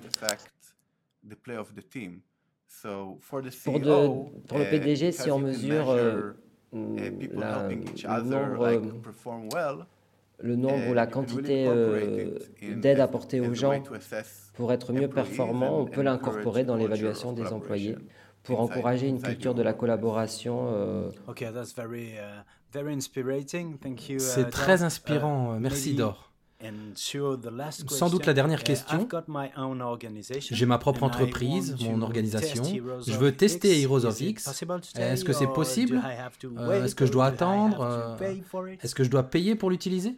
So um, you can use it. You you can contact me. It won't be like tomorrow, but we can within a few weeks uh, spin up uh, oui, vous pouvez l'utiliser. vous uh, pouvez me contacter demain ou dans quelques jours. On peut vous créer un compte testeur pour l'utiliser. C'est un logiciel avec une inscription à faire. Il faut euh, payer une petite somme d'argent par mois, mais euh, le, L'installation est très facile. Et puis, ben, vous, pouvez me contacter. Euh, et pour cela, donc, c'est à dor.terran, t e 2 r a n.io. Et euh, je serai euh, très content de parler davantage euh, du projet. Ok, quoi qu'il en soit, on les mettra tout ça dans les notes de l'émission. Uh, Merci Dor. J'espère que tu auras beaucoup de succès avec cette super app que tu uh, nous as présentée, Heroes of X. Et à bientôt. Thanks a lot, it was great. Hey, mais tout en English et, et en plus, euh, comment on dit en radio, sur euh, surtitré comme au théâtre ou comment on dit euh, Fabien? Aucune idée. En tout cas, ce qu'on peut dire, c'est doublé? au doublé avec un, des, sous-titres ou des surtitres ou un doublage de l'excellent Sébastien Franck qu'on ne présente plus. Merci, merci d'avoir accepté. Euh, euh, bah, sans autre forme de procès, l'exercice qu'il a vécu comme un challenge, donc c'est sa voix que vous entendez. Ouais, donc Heroes of X, un concept sympa pour se dire, bah, on va donner de la valeur à euh, l'aide qu'on peut procurer à, quelqu'un qui est dans la même organisation que nous. Le temps, euh, ça vaut quelque chose et ça peut parfois même faire gagner de l'argent au sein d'une organisation. Donc pourquoi ne pas valoriser ceux qui prêtent leur aide avec quand même, on peut avoir une certaine réserve. Hein, se dire qu'est-ce que ça, en se disant qu'est-ce que ça peut instaurer au sein d'une organisation, le fait qu'on puisse promouvoir le héros du mois ou de la semaine, c'est celui qui a le plus répondu dans le forum, celui qui a donné le plus de coups de main et qui a fait épargner le plus de temps à chaque salarié ou membre de cette organisation, donc à l'organisation en question. Il y a encore un petit débat autour de ça, mais en tout cas là, la solution qui est, qui est euh, élégamment gamifiée, euh, bon, c'est plutôt sympa et je me dis au sein d'une asso par exemple, ça peut être, euh, ça peut être vraiment cool. Voilà. Euh, j'avais envie de faire une petite blague, mais je vais pas la faire. Je vous propose qu'on prenne le bus. Le bibliobus. Bon, Fabien, euh, t'essaierais pas de, de gentiment nous manipuler là? Bah en fait, je passe ma vie à vous manipuler. Moi, j'en avais pas forcément conscience, mais peut-être que pour en prendre conscience, vous pourriez euh, aller tout droit sur un bouquin qu'on a c'est assez rigolo, hein, Régis, qu'on a découvert tous les deux. Bah, je vais te laisser la parole pour parler de ce bouquin.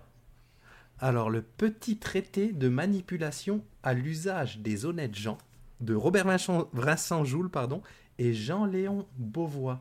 Alors, comme son titre l'indique, il parle de manipulation, mais à l'usage des honnêtes gens.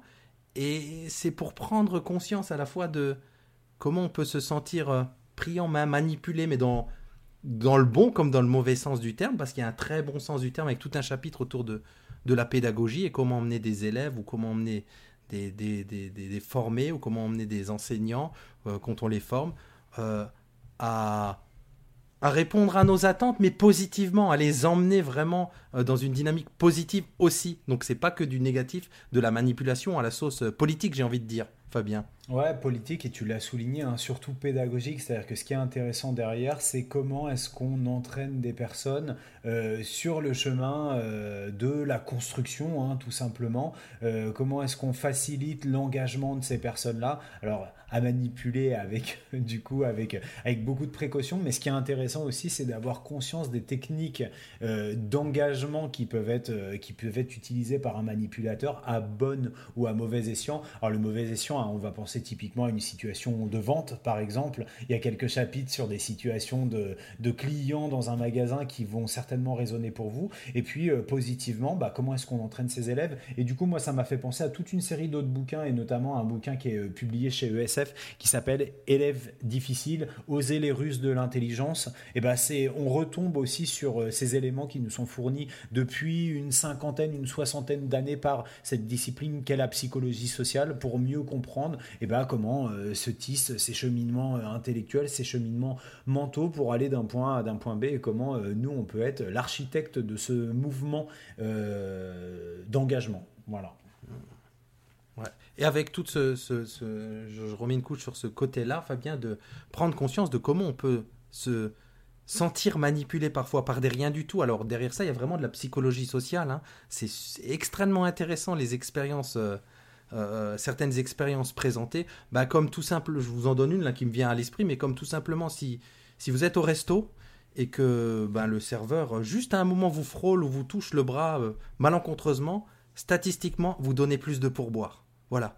Il y a des choses comme ça qui sont impressionnantes à lire et qui sont prouvées scientifiquement. Alors là, je vous donne vraiment l'entrée par le, petit bout de la lorgnette, mais euh, voilà le genre d'expérience euh, dont, il parle là-dedans. Et donc, rien que d'en avoir conscience, ça, ouvre vraiment des perspectives. C'est étonnant, carrément étonnant. À des stratégies relationnelles qui servent à tout le monde dans le quotidien. Vraiment, vraiment. Mm, mm, D'en prendre conscience pour soi lorsqu'on est euh, le manipulé, entre guillemets, ou les utiliser soi pour pouvoir arriver à ses fins bonne, bien évidemment, puisque c'est un petit traité à l'intention des gens honnêtes. Voilà, des honnêtes gens. Euh, Bibliobus toujours. J'ai, ben j'en reparlerai plus loin dans l'émission. Là, je me suis mis depuis quelques mois ou remis à, Audible et j'ai écouté Les mots sont des fenêtres ou bien ce sont des murs. Initiation à la, la, CNV, communication non violente ou, communication créative. J'aime mieux cette présentation-là. Euh, qui m'a, euh, pour vous dire la vérité, en, allant sur Audible, là, le, j'ai pris un abonnement et je sais pas trop quoi prendre. Rappeler, tu peux rappeler, Régis, ah, ce qu'est Audible, s'il te plaît. Audible, c'est un système d'abonnement euh, pour des livres audio. Donc vous avez une application, ça appartient à Amazon. Et euh, en, soit sur abonnement, pour un peu moins de 10 euros, vous pouvez avoir accès à un livre tous les mois. Soit vous pouvez acheter les livres euh, bah, sur Amazon ou sur Audible directement, écouter autant de livres que vous voulez également. Donc voilà, j'avais mon petit crédit euh, mensuel, je savais pas trop quoi prendre. J'ai pris ce bouquin qui m'a très agréablement surpris et du coup, ces techniques euh, de communication non violente ou, créative euh, de Marshall Rosenberg, qui est un, psychologue américain. Et du coup, je me, bah, ça a fait écho de nouveau avec la pédagogie, c'est ce qu'on dit tout à l'heure. Après, on, ne se refait pas. Et du coup, c'est des techniques pour résoudre les conflits. Alors, assez de façon assez drôle, je l'utilise euh, par exemple aux récréations quand il y a des, petites disputes entre les élèves.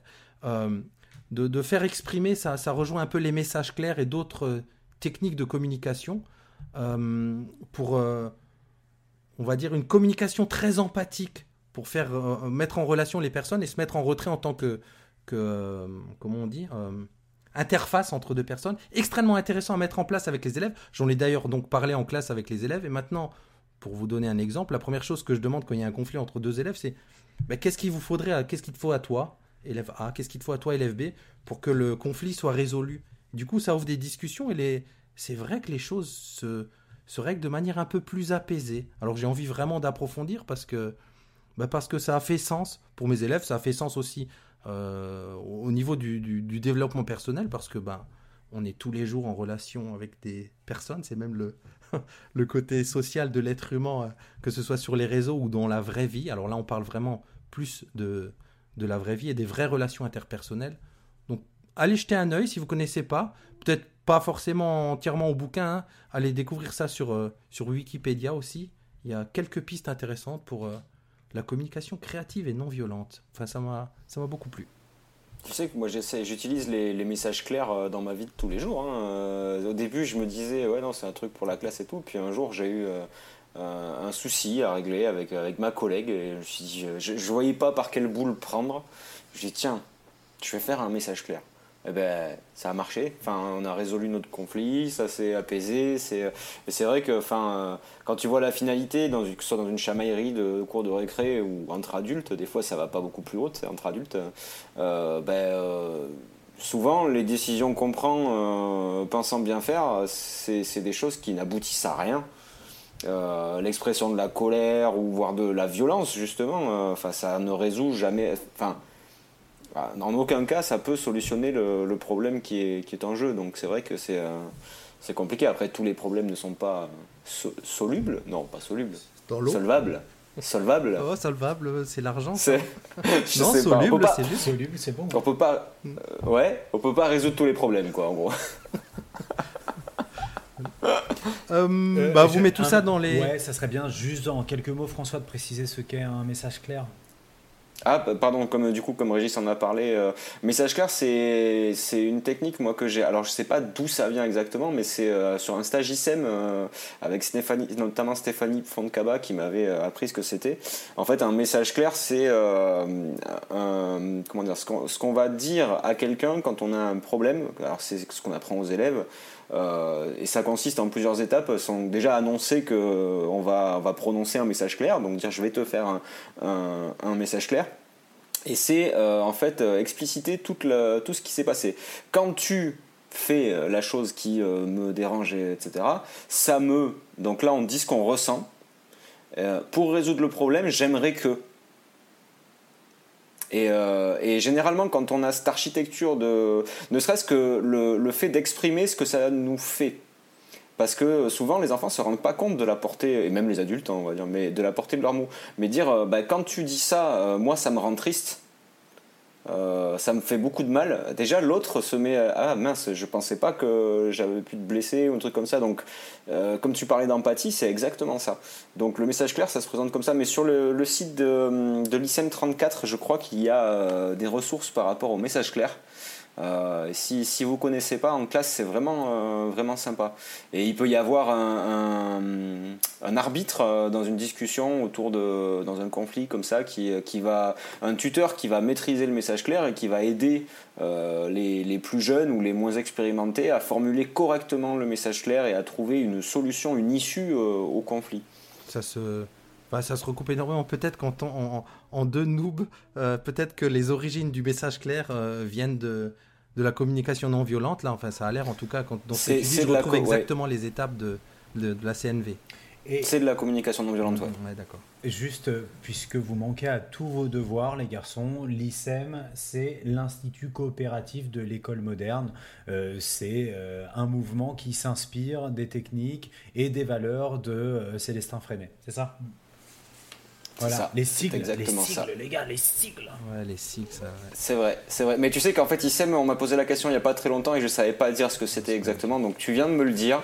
Euh, je l'aurais oublié dans une heure, mais merci Fabien. ISEM, la bonne parole, quoi. Allez.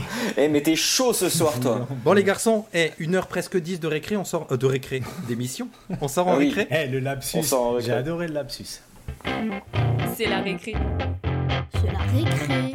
La récré, la récré, la récré. Alors, la récré. Bah, je vous propose qu'on écoute tout de suite le roi de la récré mm. depuis un mm, mm. bon bout d'épisode de Nipédu. The best. The best ever Papa Podcast, alias euh, Jean Noël, pour une capsule euh, étrange autour de Life is Strange. Bonjour à tous, ah ça fait du bien de retrouver les copains, on le sait tous, s'il est une période difficile c'est bien l'adolescence et mine de rien, le jeu vidéo peut être un bon vecteur d'entrée en communication, en particulier sur les sujets sensibles, souvent compliqués à aborder sous réserve de trouver un jeu de qualité traitant ces sujets. C'est bien là ce que je vais vous présenter aujourd'hui avec Life is Strange. Dans Life is Strange, vous incarnez le personnage de Maxine Caulfield, qui vient d'entrer à l'université de Blackwood à Arcadia Bay, sa ville natale qu'elle avait quittée quelques années auparavant. Max, après avoir été témoin d'un meurtre, se retrouve en capacité de remonter le temps. De là va découler toute une aventure poignante sur le monde de l'adolescence. Au cours de 5 épisodes de 2 à 3 heures chacun, vous allez être confronté à des thèmes tels que le harcèlement, le suicide, l'homosexualité, l'amitié, le pardon, l'humilité, la maladie, l'abnégation, le sacrifice. Et surtout, le fait d'assumer ses choix, ce qui peut être de prime abord assez paradoxal. Je m'explique. Nous avons affaire ici à un style de jeu que l'on pourrait rapprocher du point and click en 3D. On dirige un personnage dans un environnement, on interagit avec des objets et on parle avec des gens.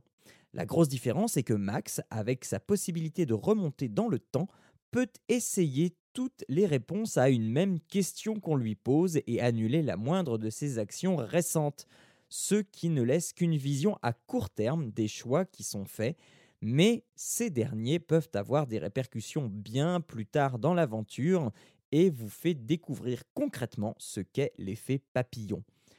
Donc oui, il va falloir assumer ses choix et certains pourront même avoir des conséquences fatales. La trame principale, une histoire de disparition d'élèves, reste très anecdotique tellement les thématiques psychologiques sont bien traitées. Le tout est emmené par une bande originale absolument sublime qui n'est pas sans rappeler le monde du film indépendant américain, malgré le fait que Dontnod, le studio qui a créé le jeu, soit un studio français. Je préfère vous prévenir qu'il y a de fortes chances que les larmes soient au rendez-vous dans cette production et qu'il faudra soit avoir fait le jeu une fois avant de le proposer à vos enfants, soit y jouer tous ensemble. Cela vous permettra, comme avec un film, de pouvoir verbaliser sur toutes ces situations et thématiques graves et plus légères proposées. Et comme je le disais au début, ce n'est pas tous les jours qu'un jeu permet d'aborder cela de plus avec autant d'efficacité et de justesse mais je ne saurais vous conseiller une option plus qu'une autre, ou alors euh, de faire les deux, parce que y avoir joué avant vous permet d'anticiper les situations et de vous armer pour aborder une thématique avec votre enfant. Et y jouer ensemble permet de verbaliser sur le vif toutes les prises de décision, ce qui peut être bien plus riche, mais mettre le parent en défaut si euh, il ne se sent pas d'aborder euh, des thématiques comme le suicide ou l'homosexualité. En conclusion, je vous propose, juste comme ça en passant, un chef-d'œuvre du jeu vidéo émotionnel, une solide base de discussion avec vos enfants à partir de leur entrée en collège. Mais certains passages peuvent être psychologiquement difficiles à vivre, alors vous êtes prévenus. Ça s'appelle Life is Strange, c'est fait par Dontnod et ça coûte entre une dizaine et une vingtaine d'euros. C'est disponible sur Windows, Linux, macOS, PS3, PS4, Xbox 360 et Xbox One. Allez, ciao à tous et on se retrouve, je l'espère, très bientôt pour de nouvelles aventures.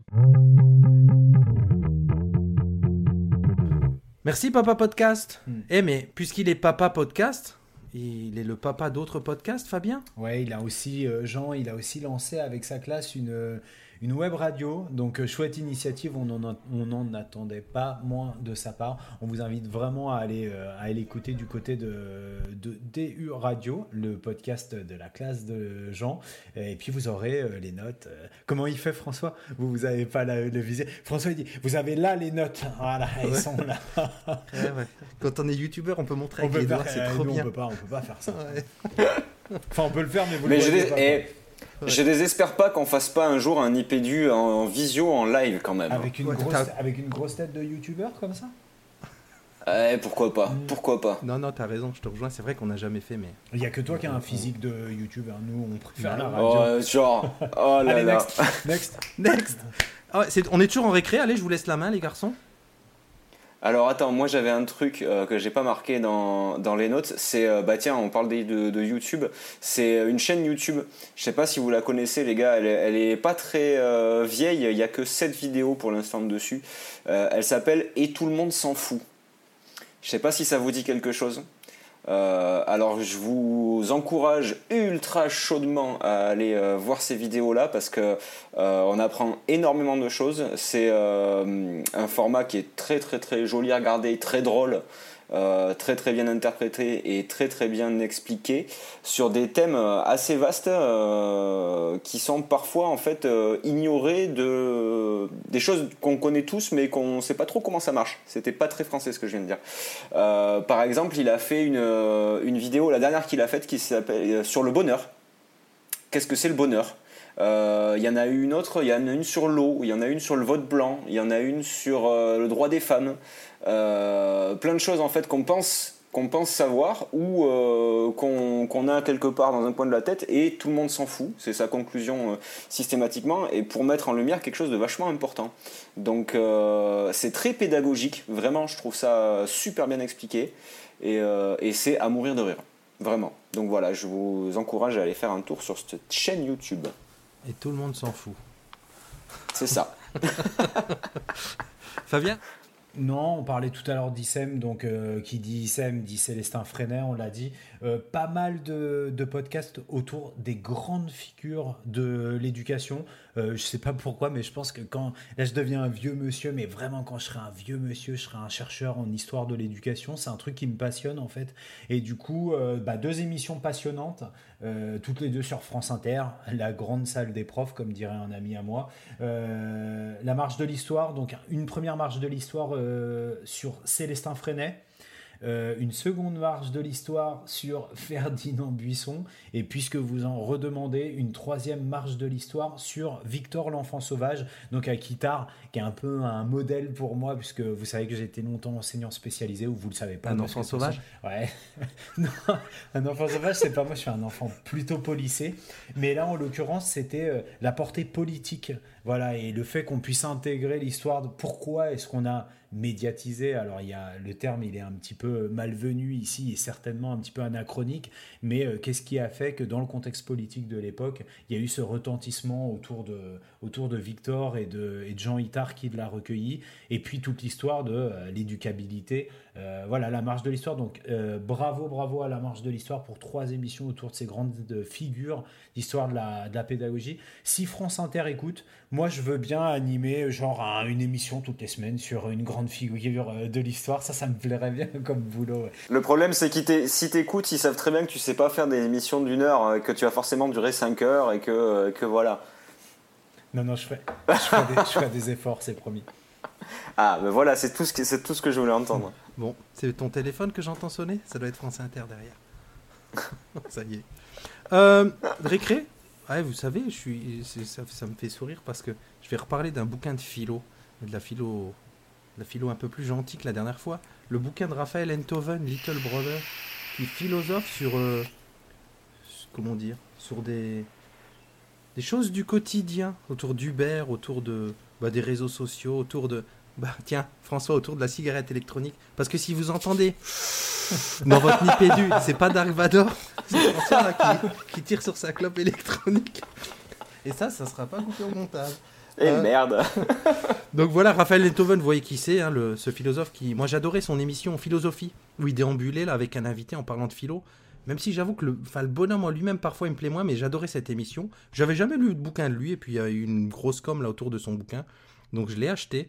Et c'est plutôt intéressant. Et le, discours du monsieur, qui aussi... Euh, alors parle de... Bah, autour d'Uber par exemple, ou, un chapitre extrêmement rigolo sur les...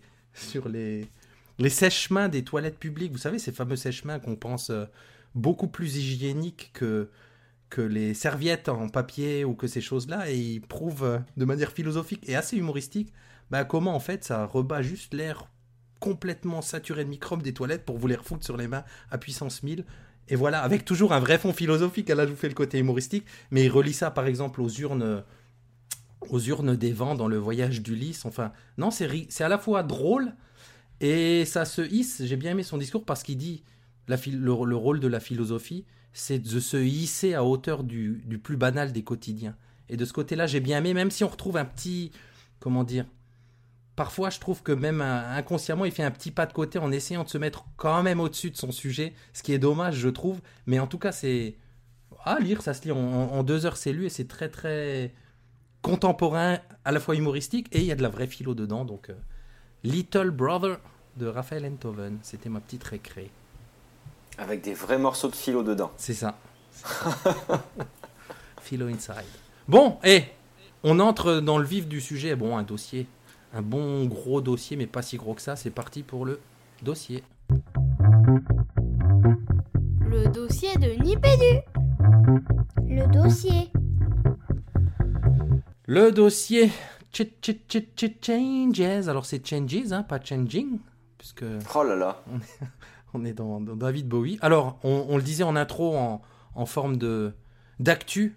Le dossier, là en fait la grosse actu, c'est le changement de gouvernement et de ministre, les garçons. Notre nouveau ministre de l'Éducation nationale, pardon, Jean-Michel Blanquer.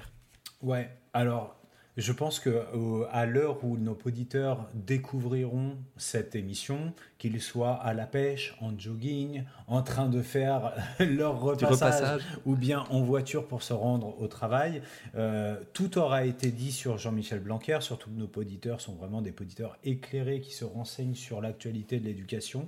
Euh, je ne sais pas s'il faut encore présenter Jean-Michel Blanquer, qui a été qui a été deux fois recteur, Académie de Créteil et Académie de Guyane, qui a été DGESCO entre 2009 et 2012, un gouvernement, euh, un autre gouvernement que le précédent, et puis qui a été euh, directeur de l'ESSEC euh, depuis 2013. On avait parlé, Régis, de, de celui qu'on appelait à l'époque le recteur Blanquer, ou, le DGESCO Blanquer, parce qu'il avait publié il y a six mois un ouvrage en forme de, de pré-programme qui s'appelait L'école de demain d'où euh, le titre de cet épisode de Nipédu, où il exposait de façon très construite les quelques idées, les quelques directions qu'il avait euh, pour l'école, entre euh, j'ai envie de dire, dans une forme de, conservatisme dynamique, pour reprendre une, une, une expression qu'on a déjà employée. Et puis, bah, je pense que l'écriture de ce programme, il faut avoir bien en tête, il avait été interrogé par Louis Touret, qui lui demandait si c'était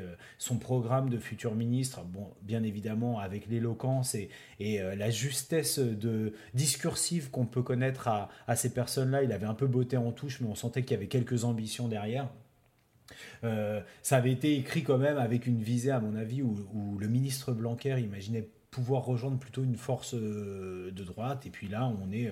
Euh, bah vous le savez bien, hein, c'est un peu la balle au centre, pour reprendre une expression triviale. Donc, donc voilà, des changements peut-être, mais quels changements? Je sais pas si vous avez des, des idées là-dessus.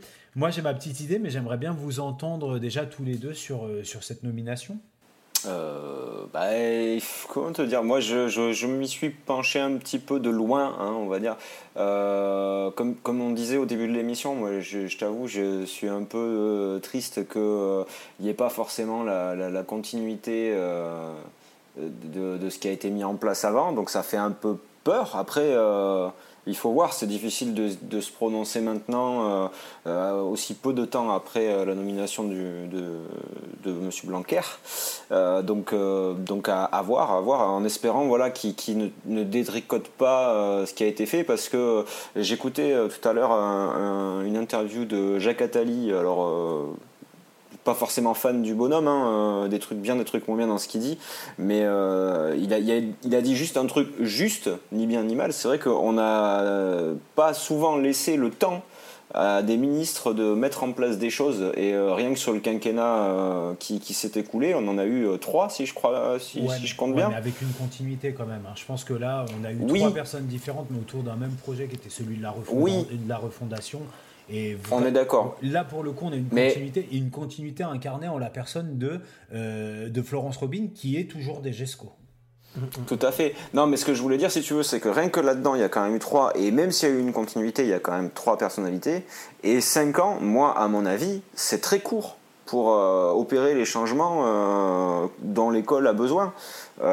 donc, j'espère profondément que ça sera quelque chose qui va aller de l'avant, peut-être pas forcément euh, allez, c'est pas le même parti politique, donc ça après, moi, c'est pas trop mon, domaine d'expertise, mais euh, pas forcément quelque chose qui va aller euh, contre ce qui a été fait, mais, mais ou quelque chose qui, qui, ne détruise pas les avancées qu'il y a pu avoir jusqu'à présent et qui peut-être les complète avec des bonnes choses. Bon, après, tout ça, c'est subjectif, mais, mais c'est vrai que moi, je me dis, j'aurais bien aimé avoir encore bon après je l'aimais bien, ça, ça, se sent quand même, mais, euh, mais avoir quelqu'un qui reste encore un peu pour voir sur la durée, euh, sur un projet, les résultats. Parce que bah, là le problème c'est qu'on a eu sur le quinquennat euh, de Sarkozy on a eu une politique euh, éducative. Sur euh, le quinquennat Hollande on en a eu une autre qui était complètement différente. Et donc forcément c'est difficile d'en voir les effets au bout de 5 ans. Moi, je trouve ça très très difficile. Donc, en espérant, à la limite, tu vois, ce que je peux me dire, c'est que, bah, en bien ou pas, euh, peut-être que ce serait intéressant que M. Blanquer reste ministre, peut-être sur toute la durée du quinquennat, ne serait-ce que pour avoir un, projet cohérent. Alors, juste avant, avant, de laisser la, parole à, Régis et pour apporter quelques éclairages, puisque j'ai lu ce matin euh, l'interview qu'il avait donnée dans Le Monde le 18 mai, qui est l'article le plus récent, puis Le Monde, ça reste quand même une, une référence solide.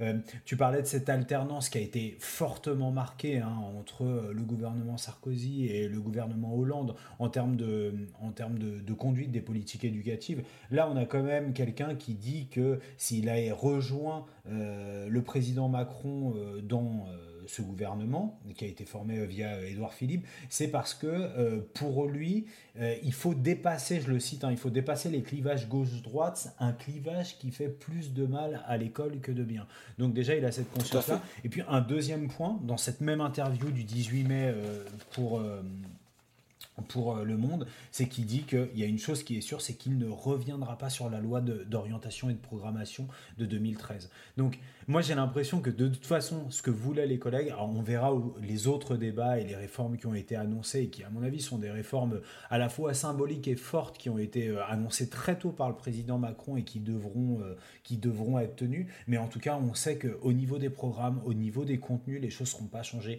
Et je pense que ça c'est quelque chose qui est très très important pour les collègues, François et Régis, je parle sous votre couvert. Ah bah oui, s'il faut tout refaire euh, tous les tous les trois ans, euh, c'est un boulot monumental de, de, se refaire au nouveau programme et d'adapter. Euh. Après bon, c'est vrai que c'est pas non plus quand tu vois les changements qu'il y a à chaque fois, c'est qu'ils ils prennent en compte ce fait-là aussi. C'est pas non plus du tout au tout à avoir tout à refaire. C'est de l'adaptation, c'est comprendre un peu mieux les choses. Ça va toujours dans un sens quand même où ils se rendent compte qu'on peut pas refaire tout tous les cinq ans quoi mais, euh, mais que c'est plutôt de l'incrémentation plus que, euh, plus que euh, un changement drastique. Mais, mais bon, si, si, si ça se passe comme ça, c'est cool, hein, moi ça me va. Ça me va, ça me va, j'attends de voir juste. Ouais, je pense que pragmatisme avant tout, j'ai l'impression que ce gouvernement aussi est là-dedans, mais ce que les collègues attendent, c'est du pragmatisme, et je rejoins je rejoins ce qu'il disait François tout à l'heure, c'est de laisser aussi le temps d'évaluer les choses. Si on prend des dispositifs particuliers, hein, parce que c'est un, un, peu ce qui est dans l'actu, euh, le plus de maîtres que de classe, les EPI, le retour à la semaine des 4 jours, enfin toutes ces choses-là, bien évaluer les choses avant soit de, au moins avant de penser à détricoter, ce qui n'a pas l'air, euh, comme tu le disais Fabien, d'être d'être le cas. Donc de bien évaluer ces choses. Et après, il y a ces fameuses, euh, tu en as dit quelques mots Fabien, mesures phares qui ont été annoncées très tôt, où, il, y a, beaucoup d'attentes. Je pense notamment à le possible retour à la semaine des 4 jours. Tu parleras peut-être tout à l'heure de, de, l'article de Charivari, mais ça fait écho, puisqu'aujourd'hui, euh, nous, on s'est posé la question dans notre école, et ça bruise dans les écoles autour de, dans ma commune, de bah, qu'est-ce qu'il en est, que décident les mairies, qu'est-ce qu'on, à quoi il faut s'attendre pour l'année prochaine. Et là, aujourd'hui même, euh, donc mon directeur a envoyé un, un, courrier à la mairie pour savoir ce qu'il en était de ce côté-là, parce qu'on sait, on sait pour l'instant rien finalement. C'est d'ailleurs ce que nous a répondu la mairie en disant ben, on attend, pour l'instant, il n'y a aucune nouvelle euh, posée. Donc attendons vraiment déjà les législatives que tout soit réellement fixé pour savoir vers, quoi on se dirige. Euh, donc sur que ce soit sur les changements de cap sur certains dispositifs ou alors sur euh, ben, une vraie continuité qui n'est pas du tout par conservatisme attendu par les profs parce qu'il y a ben, y a forcément des profs qui ont envie que des choses soient détricotées, hein. chacun a ses, à ses convictions. Mais d'au moins, enfin moi ce serait mon point de vue, d'au moins laisser le temps aux choses, qu'on les aime ou qu'on les aime pas. Je dis pas que j'aime tout dans ce qui a été fait, mais de pouvoir les évaluer et de savoir ben, qu'est-ce qu'il en est sur le sur ce qui est le, la principale raison de l'éducation nationale, sur les résultats des élèves. quoi. Ah bah, tu as été entendu, hein, parce que toujours dans cette même interview, il dit, euh, Jean-Michel Blanquer, qu'il partage avec Emmanuel Macron l'idée que le pragmatisme doit être au service du progrès la volonté de regarder avec lucidité ce qui fonctionne et qui ne fonctionne pas. Donc euh, on sait que c'est un maître mot, hein, euh, c'est le, c'est un peu euh, Jean-Michel Blanquer, c'est le, c'est le monsieur évaluation, c'est le monsieur autonomie et c'est le monsieur innovation. C'est, souvent on le, on le résume autour de ces, de ces trois points là. Et sur l'innovation d'ailleurs, hein, il y a un mot qui revient souvent dans les portraits qu'on fait de lui et dans les interviews qu'il donne, c'est celui de la confiance. Il dit continuer à accorder toute sa confiance aux enseignants et notamment sur le volet expérimentation et innovation. Je crois me souvenir que dans l'école de demain dont on parlait tout à l'heure, il y avait aussi, parce que c'est ce qui nous intéresse pour de vrai dans Nipédu, aussi sur la dimension, euh, sur la dimension euh, du numérique, euh, une approche qu'il a lui-même nommée de, de, frugal, voilà, un, un, usage du numérique réfléchi et frugal. Donc après ce qu'on a vécu sur ces cinq dernières années, je ne sais pas ce que ça vous inspire les garçons. Bah, c'est plutôt cool quand même. je me... Enfin, tu m'arrêtes si je dis une bêtise, hein, mais enfin le côté, euh, moi, ce, que, ce, qui m'a fait très très peur, hein, c'était quand on entendait les discours. Alors après, on va, je veux pas rentrer dans la politique ou quoi que ce soit, hein, mais quand on entendait les discours euh, de la droite et de l'extrême droite, euh, qui fut un temps était quand même crédité de pas mal d'intentions de vote. moi, je me disais, oh là là, le numérique c'est terminé, tout ce qui a été fait jusqu'ici c'est foutu. Euh, et, là, non, c'est quand même rassurant parce que euh, du point de vue de l'innovation, c'est pas non plus. Euh, on revient à, la craie, au tableau noir, à la blouse, l'uniforme et, le bonnet d'âne, quoi. Non, mais parce que, il y a quand même des candidats qui, qui préconisaient ça, quoi. En 2017, enfin, ça me faisait halluciner. Et puis surtout, ça me faisait très peur parce que du coup. Enfin, tout ce qui a été fait ces derniers temps, parce que, bah, encore une fois, hein, sous le dernier quinquennat, euh, il y avait, comme tu le disais, une confiance qui était accordée aux enseignants qui faisait qu'ils se sentaient quand même euh, libres, enfin libres, la possibilité d'essayer d'innover. Donc, euh, donc au final, bon, c'est plutôt une bonne chose. après, il faut, je te dis, il faut voir un peu dans la globalité le projet, tous les éléments, et c'est vrai que laisser un peu d'autonomie aux, écoles, ça peut être bien comme ça peut être moins bien. Tu vois, ce truc de rythme de, semaine, c'est vrai que euh, si on avait pu concerter un peu tout le monde et que sur site, euh, chacun se gère les choses, euh, moi dans mon école, c'est clair que le bilan, il n'est pas bon. le bilan qui a été fait voilà, de, de, ces nouveaux rythmes, il n'est pas bon parce que les journées des gamins sont pas plus, sont pas plus légères. Les, enfin, les, les, comment dire, les résultats se font pas sentir, la fatigue ne baisse pas, euh, par moment elle augmente, parce qu'il y a un contexte euh, en termes de, de, la communauté, de, euh, pardon, de la commune, de, des, des, des, activités extrascolaires des élèves, etc., qui fait que bah, là, c'était pas forcément une bonne opération. mais il y a des endroits où ça a été très prolifique.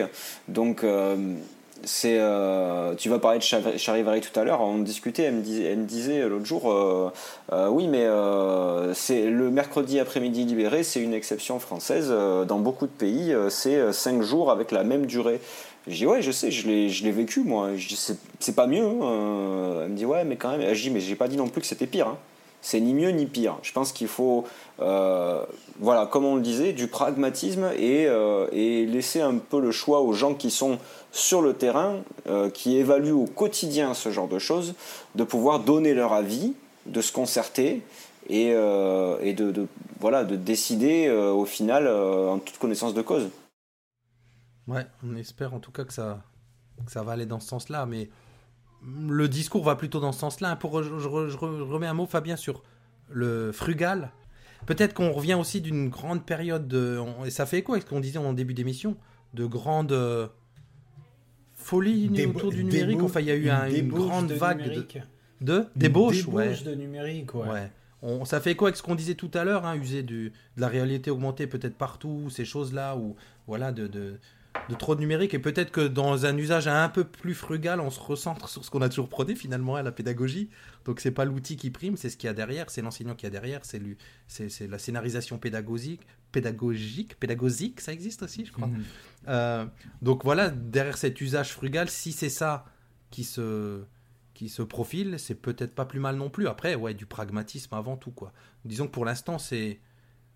On a l'impression que c'est assez calme, donc déjà, il n'y a pas de, de folie de changement qui pouvait y avoir eu sous d'autres mandatures qui sont arrivées avec euh, cette idée de tout chambouler. Donc on n'est pas trop mal pour commencer peut-être? Après on a une on a un effectif qui n'est pas installé. Hein. On est maintenant à quelques jours des législatives. Donc là, on a l'impression qu'on a vraiment un discours de conciliation qui est je dois le dire, en tout cas de, mon point de vue, euh, reçu de façon extrêmement euh, sécurisante. Moi, je me sens sécurisé par ça. On touchera à la marge euh, dans, des dispositifs d'écoute, de mise en marche de l'intelligence collective avec des préoccupations localisées. Donc, on ne touche pas au programme, ce qui, à mon avis, est extrêmement important, comme le disait François tout à l'heure pour les collègues. Donc, ça, c'est rassurant. Et puis, cette frugalité du côté du numérique avec, il y a eu beaucoup de dénonciations hein, ces derniers temps de cette injonction numérique qui, tu le disais, Régis, est complètement inopérante puisque l'important, c'est pas la pédagogie et pas le taux d'équipement ou, ou la, Attention, lapsus. T'as dit l'important, c'est pas la pédagogie. C'est vrai. Bah, oui. pour, le, pour le coup, c'est pas un lapsus, parce que l'important, c'est bien la pédagogie et pas du tout le degré d'équipement ou le taux d'utilisation de telle ou telle solution numérique. Là, c'est pas un lapsus, ça l'était tout à l'heure, là, ça ne l'est pas. Donc, euh, pour l'instant, on, observe, mais moi, je trouve que globalement, les choses sont assez rassurantes et que euh, par rapport au euh, Jean-Michel Blanquer qui publiait il y a six mois cette école de demain, même si hein, il, garde vraiment ces, axes, ces axes d'attaque qui sont, je les retrouve, je les sais pas par cœur, l'expérience, le recours à la science et les comparaisons internationales. Hein. donc, l'expérience, c'est vraiment convoqué, l'expérience collective, l'écoute des praticiens le recours à la science, eh bien, c'est la mise en relation entre le terrain et la recherche. Ça aussi, on est dans une forme de continuité. Hein. Je pense notamment au projet IFRAN. Et puis les comparaisons internationales. Allez voir ailleurs ce qui peut inspirer notre, notre, notre modèle éducatif on, ne peut que abonder dans son sens. Donc euh, pour l'instant, euh, pas de grande inquiétude. Et puis comme le disait euh, tout à l'heure François, on entendait dans des postures que moi je qualifie d'un peu romantiques ces quelques derniers mois. On va rentrer dans de la résistance, dans du... Ben, on va pas du tout être là-dedans. on va être dans une période de... Tu te souviens Régis, cet article qu'on avait lu sur l'éloge de la maintenance, bah peut-être être dans une phase de maintenance de ce qui a été mis en place depuis cinq ans, que ce soit au niveau pédagogique, que ce soit au niveau organisationnel, institutionnel, ou bien même au niveau de l'intégration du numérique dans, euh, dans les pratiques et dans les établissements. On attend de voir comment tout ça va être euh, mis en musique. Après le, déjà après le 18 juin, je pense qu'on y verra plus clair sur ces mouvements. Et, et que dire d'autre? C'est déjà pas mal. pour dire qu'on parce qu'on n'est pas politologue. Ouais, c'est ça. surtout qu'on passe derrière de très bonnes émissions où on a beaucoup discuté de ça. On vous renvoie bien évidemment vers les émissions de Louis Touret et notamment euh, euh, l'épisode du, je recherche la date du 21 mai autour de l'école élémentaire. On dresse le bilan et on, trace les perspectives. Donc voilà, là il y a, des émissions de professionnels pour discuter de ça, mais je pense que les garçons c'était important de pouvoir échanger autour de ça et de, mm-hmm. confronter nos, nos sentiments voilà, de praticiens, de... je suis d'accord. Bon, c'était un tout petit dossier finalement, mais euh, qui n'est pas totalement clôturé. Peut-être, euh, puisqu'on parle du, numérique frugal, un mot sur... Euh, j'allais dire sur nos amis, non, pas du tout, n'importe quoi. Sur les, les GAFAM, Fabien? Alors, Parce que ça, ça fait vraiment écho avec tout ce qu'on a dit. Alors, GAFAM, qu'est-ce que ça veut dire? Google, Apple, Facebook, Amazon?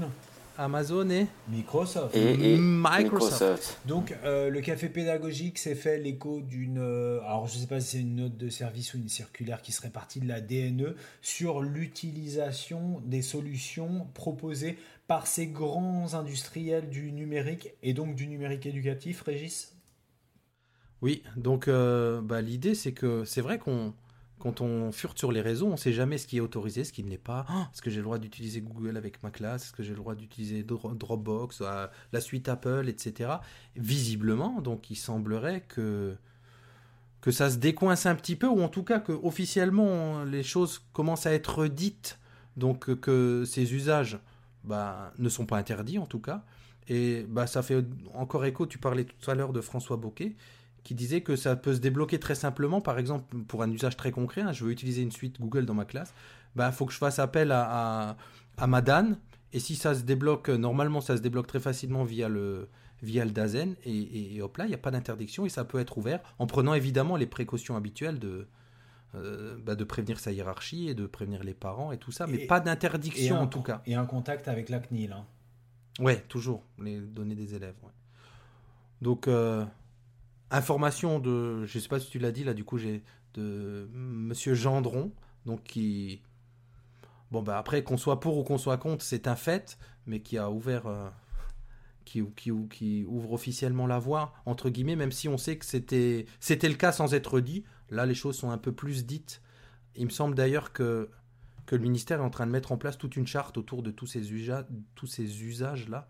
Donc euh, j'ai, hâte de la voir aussi, cette nouvelle charte des usages euh, un peu plus claire. Comme ça, les enseignants pourront leur répondre clairement parce que on le voit tous les jours sur les réseaux qui ne savent toujours pas ce qu'on peut faire ou pas. Et même nous, d'ailleurs, hein, on est parfois François, as un, dubitatif. François, tu as un peu plus de vista sur, euh, sur tout ça. Bah justement, moi j'avais pas interprété ce, cet article comme ça. Euh, moi je le voyais un petit peu euh, comme un baroud d'honneur, genre tu vois, enfin parce que j'ai quand même du mal à me dire que on pourrait avoir la permission d'utiliser ces trucs-là. Encore une fois, c'est pas tant le fait que ce soit Google, Apple, Facebook, Amazon, Microsoft, moi qui me qui me dérange, c'est euh, comment dire, c'est l'utilisation qui va en être faite, tu vois, derrière. Euh, moi, je te prends, il y en a un dans le lot où vraiment j'ai du mal parce que je connais un petit peu et euh, après je c'est pas pour pour dire du mal ou quoi que ce soit, mais le modèle économique de Google, il est basé sur l'utilisation des données des utilisateurs. On est d'accord. si Google garantit qu'il euh, y a une exception dans leur suite Edu qui fait qu'on peut l'utiliser, que ça ne sera pas utilisé euh, selon leur modèle économique, ok. Je ne sais pas comment c'est fichu. Honnêtement, je ne suis pas dans le truc. Mais euh, moi, c'est le seul truc que je, que je demande à ces, à ces suites-là, c'est de ne pas utiliser les, les données. Après, moi, le premier, à un moment donné, je m'en suis servi aussi. et je faisais attention à ce que je mettais dedans. Encore une fois, c'est quel, pour quels usages euh, c'est difficile de dire euh, oui on interdit ou euh, non on n'interdit pas. Selon ce qu'on va faire. si c'est pour mettre sur un G Suite d'école, excuse-moi, sur un G Suite d'école, qu'est-ce qu'on peut avoir comme comme données sensibles? Alors j'intègre le fait que ah mais toi sur des bases élèves, enfin les résultats d'élèves, je pense. moi, j'ai ayant travaillé longtemps dans le spécialisé, je suis très très sensible à la question des informations concernant les élèves forcément, puisque nous, on était avec des élèves avec des profils particuliers. Mais euh, dans, mon, dans mon idée, et je parle sur votre couvert les garçons, le G Suite, donc Google Suite, qui va être la suite des solutions euh, Google que je pense nos auditeurs connaissent assez bien, mais qui sont articulées dans un écosystème qui va permettre le, travail en ligne euh, type ENT avec une solution comme Classroom pour, pour orchestrer tout ça. on est sur, on est sur des, des données scolaires. Euh, sur des productions d'élèves. Euh, je me souviens de toi, euh, François, qui parlait un jour, je t'ai entendu dire, c'est pas une cartographie avec trois points dessus qui va mais, mais il y a peut-être pas ça que j'ai dit. en fait. Hein. C'est pour ça que je veux vous, vous, vous Non, non, c'est moi c'était un schéma de l'appareil digestif que je non mais toi toi comme moi on, bien, on est bien d'accord toi comme moi on va être on est sensibilisé à ça et donc pour le pour le coup on va pas mettre des choses euh, sensibles dedans on est bien d'accord que si c'est pour du, euh, du travail euh, moi je l'encourage pas parce que si tu veux c'est pas on peut pas encourager les gens à utiliser ça parce que c'est pas complètement dans les clous qu'il y a des précautions à prendre et qu'on sait pas ce qu'ils vont en faire. N'empêche que moi je le faisais. Mais juste je disais pas euh, euh, faites ce que faites ce que je dis quoi ou faites ce que je fais. C'est juste moi je le faisais parce que je connaissais tous les tenants les aboutissants de mon usage et, et de ce que j'allais en faire. Donc euh, donc dans l'absolu utiliser ces outils là il n'y a, y a pas de souci. C'est c'est plus je te dis c'est être sûr que l'usage qui va en être fait sera pas forcément sera sera pas le bon parce qu'il n'y a pas de bon usage, mais ce sera pas un mauvais usage. Euh, parce qu'encore une fois, comme je te le dis, toi comme moi on est éclairé, on sait ce qu'on peut mettre dedans, on sait ce qu'on peut pas mettre dedans. Mais euh, après, il y a des choses, tu vois, enfin, un truc tout bête, mais il y a un mois, j'étais en formation, j'ai prononcé le mot cloud, euh, et j'ai tous les stagiaires qui me regardaient avec des grands yeux, et, et j'ai dit le, cloud, le cloud computing, le nuage, non? Ah ouais, et c'est bien parce que ça m'a remis un peu les pieds sur terre, tu vois, c'était très bien. Et, euh, et, donc, si tu veux, il y a quand même déjà des gens, plein de gens qui savent pas encore ce que c'est un cloud. Donc, comment tu veux qu'ils sachent ce qu'ils peuvent mettre dedans ou pas dedans? Euh, C'est juste ça, moi, qui me pose question. Euh, bien sûr, si tu, tu, me remets en classe demain, bah, je vais réutiliser mes outils parce qu'ils marchaient bien et que, voilà, même s'ils sont pas forcément ultra euh, sauf Evernote parce que c'est trop cher. Mais euh, et, que je leur, et que je leur fais la gueule. Quoique, je sais pas, peut-être pourquoi pas, faudrait voir. Faudrait voir. Bref. Mais je crois que tu as mis le doigt sur un truc, c'est que ça marche bien. En fait, ceux qui les utilisent, c'est pas par plaisir d'utiliser des outils privés. Moi, c'est ce qu'on a un peu toujours tous dit aussi. C'est oh, moi, si l'éducation nationale ou l'État ou me me propose un outil qui marche aussi bien, j'en sais rien, moi, que Twitter ou qu'une suite Google ou pour mes usages de classe, bah il n'y a pas de raison que, que je que je passe pas par cet outil. C'est pas un peu c'est pas un peu le cas. Euh, excuse-moi Régis. Euh, moi quand, quand, je descends en Aquitaine, on me parle beaucoup de Léa. Euh, François, est-ce que Léa est un espace de travail collaboratif qui fonctionne suffisamment bien? J'ai pas utilisé. Honnêtement, je j'ai pas utilisé. Mais euh, non, mais enfin, Régis, moi, c'est exactement le discours que, que j'ai avec toi et que je tenais quand on me disait ouais, mais tu devrais utiliser tel outil proposé par l'institution et tout. Ouais, mais non, parce que moi, je veux mettre à dispo une photo à mes élèves euh, sur mon smartphone, je le fais en 10 secondes. Est-ce que ton outil me permet de le faire? Non. Non, donc j'utilise. Mais je reste sur mon truc qu'on ne peut pas euh, conseiller aux gens de les utiliser parce que euh, ça engage notre responsabilité. On ne sait pas ce que les gens vont forcément en faire et euh, ils n'ont pas forcément l'éclairage euh, suffisant pour savoir ce qu'on peut mettre dedans, ce qu'on ne peut pas mettre dedans. Donc montrer, dire moi j'ai fait, mais je vous vous invite pas forcément à le faire. Je vous invite à y réfléchir. Attention, c'est pas ce que dit Mathieu Gendron. Hein. Là j'ai l'article sous les yeux. Il dit juste, je tiens à vous confirmer, il n'y a pas de réserve générale sur l'usage des outils des GAFAM. Voilà, ni de blocage juridique de principe. Donc il, dit surtout pas euh, allez-y et c'est ça qu'il faut utiliser. Quoi. Oui, mais par contre ce qu'il a, a, dit dessous et ce qu'il faut bien dire aux gens, c'est euh, de toute façon ça a jamais été interdit. Moi c'était au, tout début de au tout début de Twitter, moi j'avais demandé euh, à mon animateur TIS, est-ce que j'ai le droit de faire ça? Il m'a dit c'est pas interdit. Mais j'ai le droit, il m'a répondu c'est pas interdit. Bon, et, il m'a dit vas-y, vas-y sinon tu feras jamais rien. Mais le c'est pas interdit. Mais par tu es contre, un téméraire et un défricheur. Si, si dit, non mais tu es d'accord avec moi. Si on dit ça à, beaucoup de collègues, ils vont dire bon, c'est pas autorisé euh, officiellement, donc j'y vais pas. Là, ce que dit Mathieu Gendron, c'est juste, ben, il met peut-être les choses au clair. Là où je suis d'accord avec toi, que c'était pas dit depuis longtemps, n'empêche que faut être juste clair, quoi. On a le droit ou on n'a pas le droit. Et puis voilà. Mais ce qu'il faut, et ce qu'il faut savoir, juste pour finir, c'est que euh, un ENT, même si moi, personnellement, j'en utiliserai pas, euh, ou pas pour l'instant, parce que j'ai pas trouvé un truc qui me, qui me plairait, euh, mais un ENT, ça protège l'enseignant qui l'utilise. C'est-à-dire que c'est sous la responsabilité, généralement, de sa hiérarchie. Si tu décides d'utiliser ta G Suite ou ton Microsoft ou ton Facebook ou ce que tu veux de ton propre chef derrière, alors que c'est pas un outil institutionnel, s'il se passe quelque chose derrière, c'est pour ta pomme.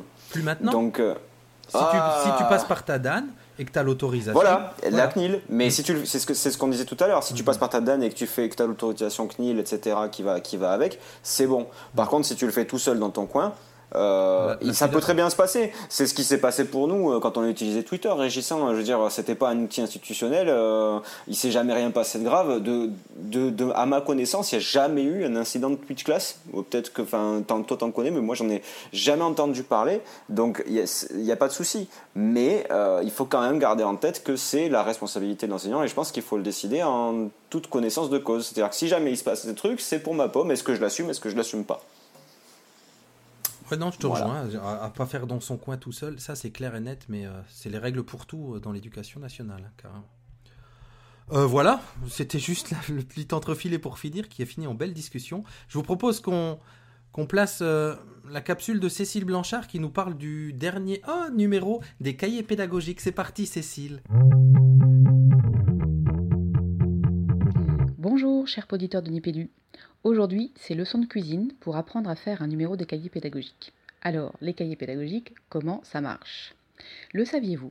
Un numéro des cahiers pédagogiques se prépare des mois à l'avance et même bien plus d'un an avant sa sortie.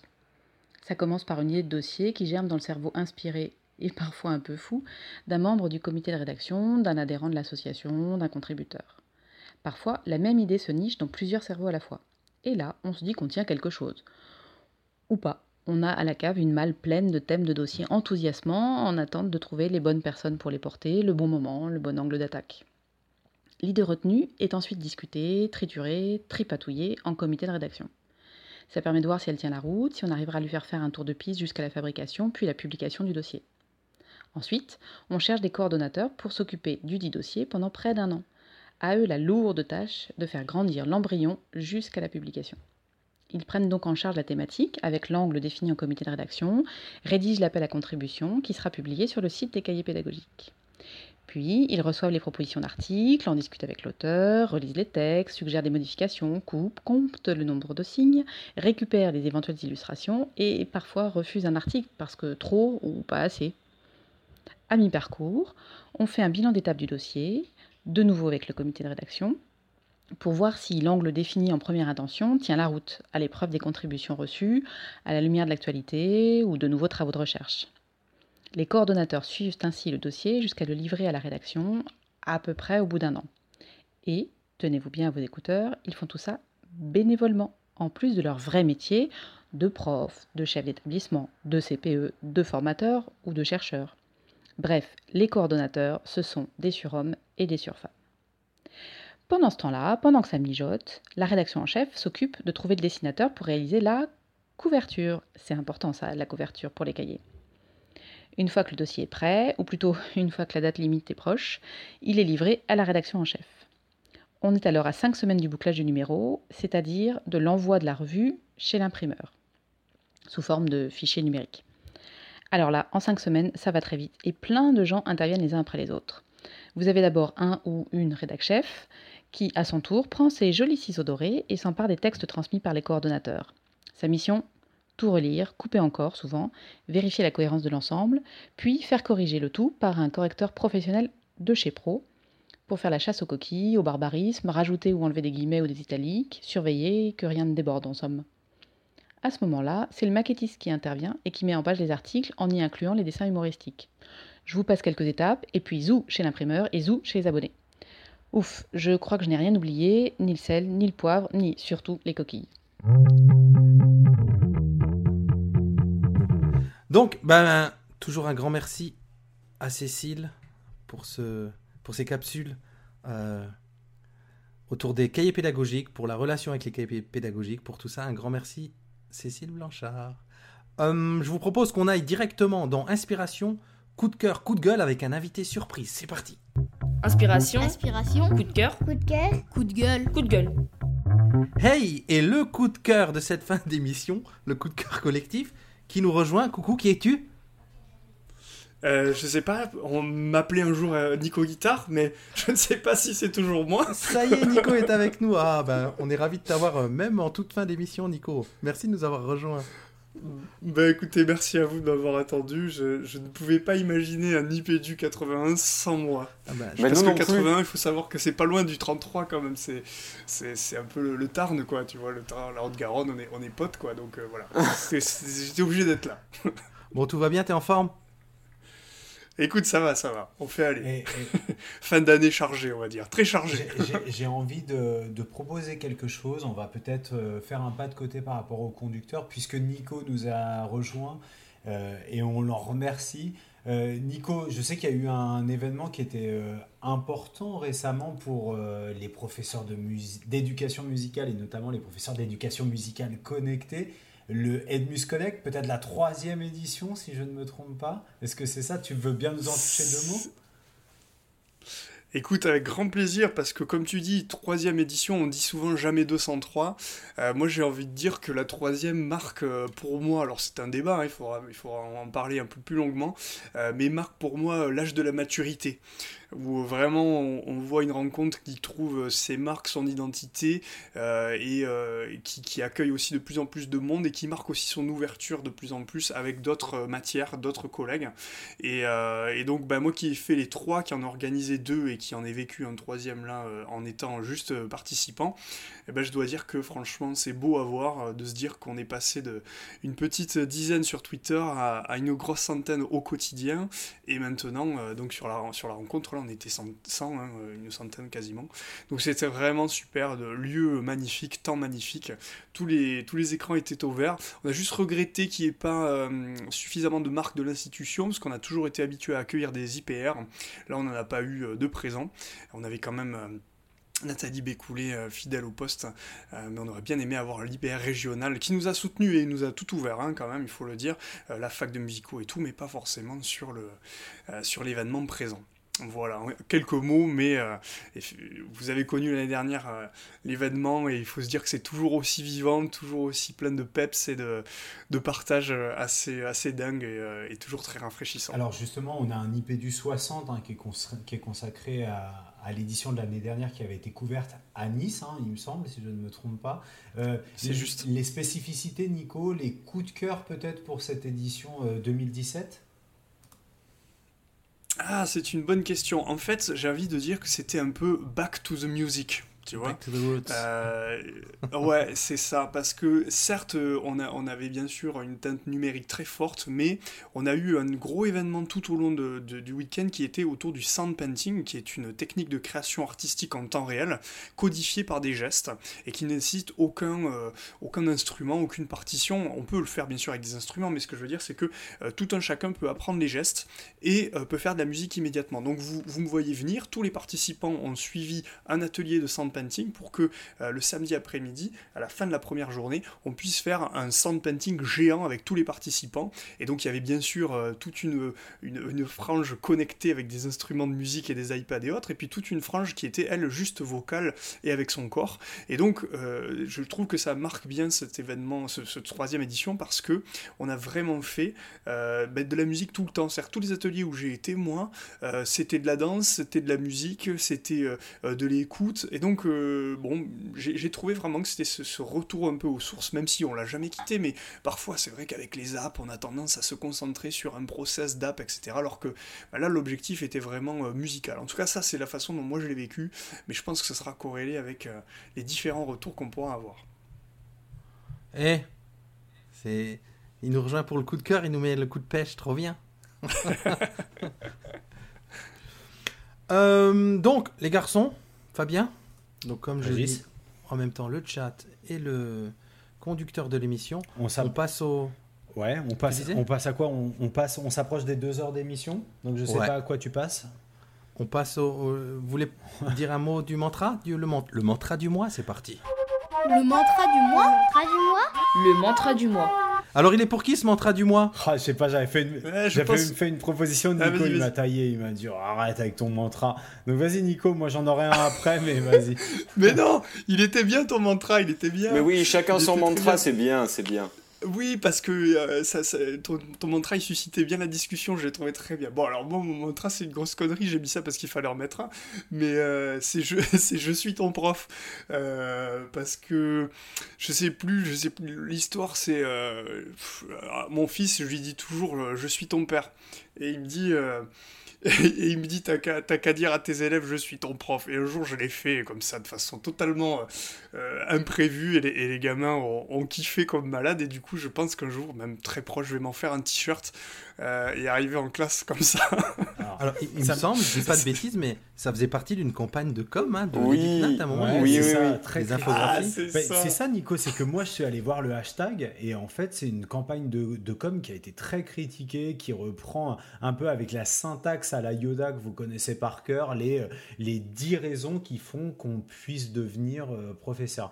Et juste, tu me fais penser à un truc, parce qu'on est quand même un peu dans, après la séquence coup de cœur, coup de cœur alors j'ai fait coup de cœur et coup de gueule. Alors le coup de gueule, non, le vrai coup de cœur cette semaine. attention parce que c'est limite là.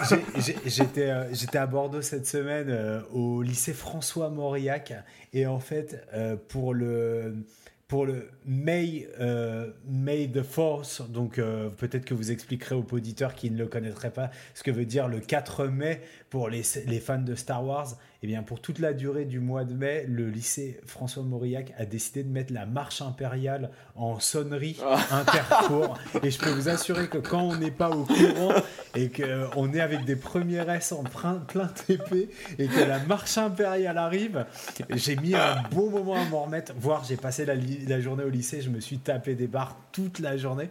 C'est juste énorme. Donc, un gros big up au lycée François Mauriac de Bordeaux pour la marche impériale en sonnerie intercours. C'est génial. Donc, Excellent. May the Force pour les initiés. C'est euh, bah, un jeu de mots euh, avec euh, la version anglaise que la force soit avec toi, c'est May the Force be with you. Et donc ça, ça c'est un jeu de mots avec le, 4 mai qui se dit May the Force avec le th, th, th à la fin, qui est la journée Star Wars en fait, le, jour, le jour de Star Wars. Voilà, et, si, et sinon, mon mantra, Nico, c'est rien ne sert de tirer sur l'herbe pour la faire pousser plus vite. Ça marche avec les cheveux aussi ou pas? Ça marche avec tout, avec les élèves aussi. Vrai ouais, c'était ce qui était caché derrière, on va dire. Bon, euh, Attends, moi j'ai un mantra aussi. Vas-y, vas-y, vas-y. Il y a un mantra de François. Moi j'ai un mantra. J'ai un mantra. Je suis content parce que j'ai pourri Nico avec. Euh, il me l'a même ressorti l'autre jour euh, en ce moment. Alors c'est un mantra en anglais parce qu'il est difficile. Enfin, j'ai réussi à le traduire, mais euh, ça, ça, perd un peu de son sens. En fait, c'est en anglais c'est done is better than perfect. littéralement, c'est fait, c'est mieux que parfait. Alors c'est le, le, mieux et l'ennemi du bien.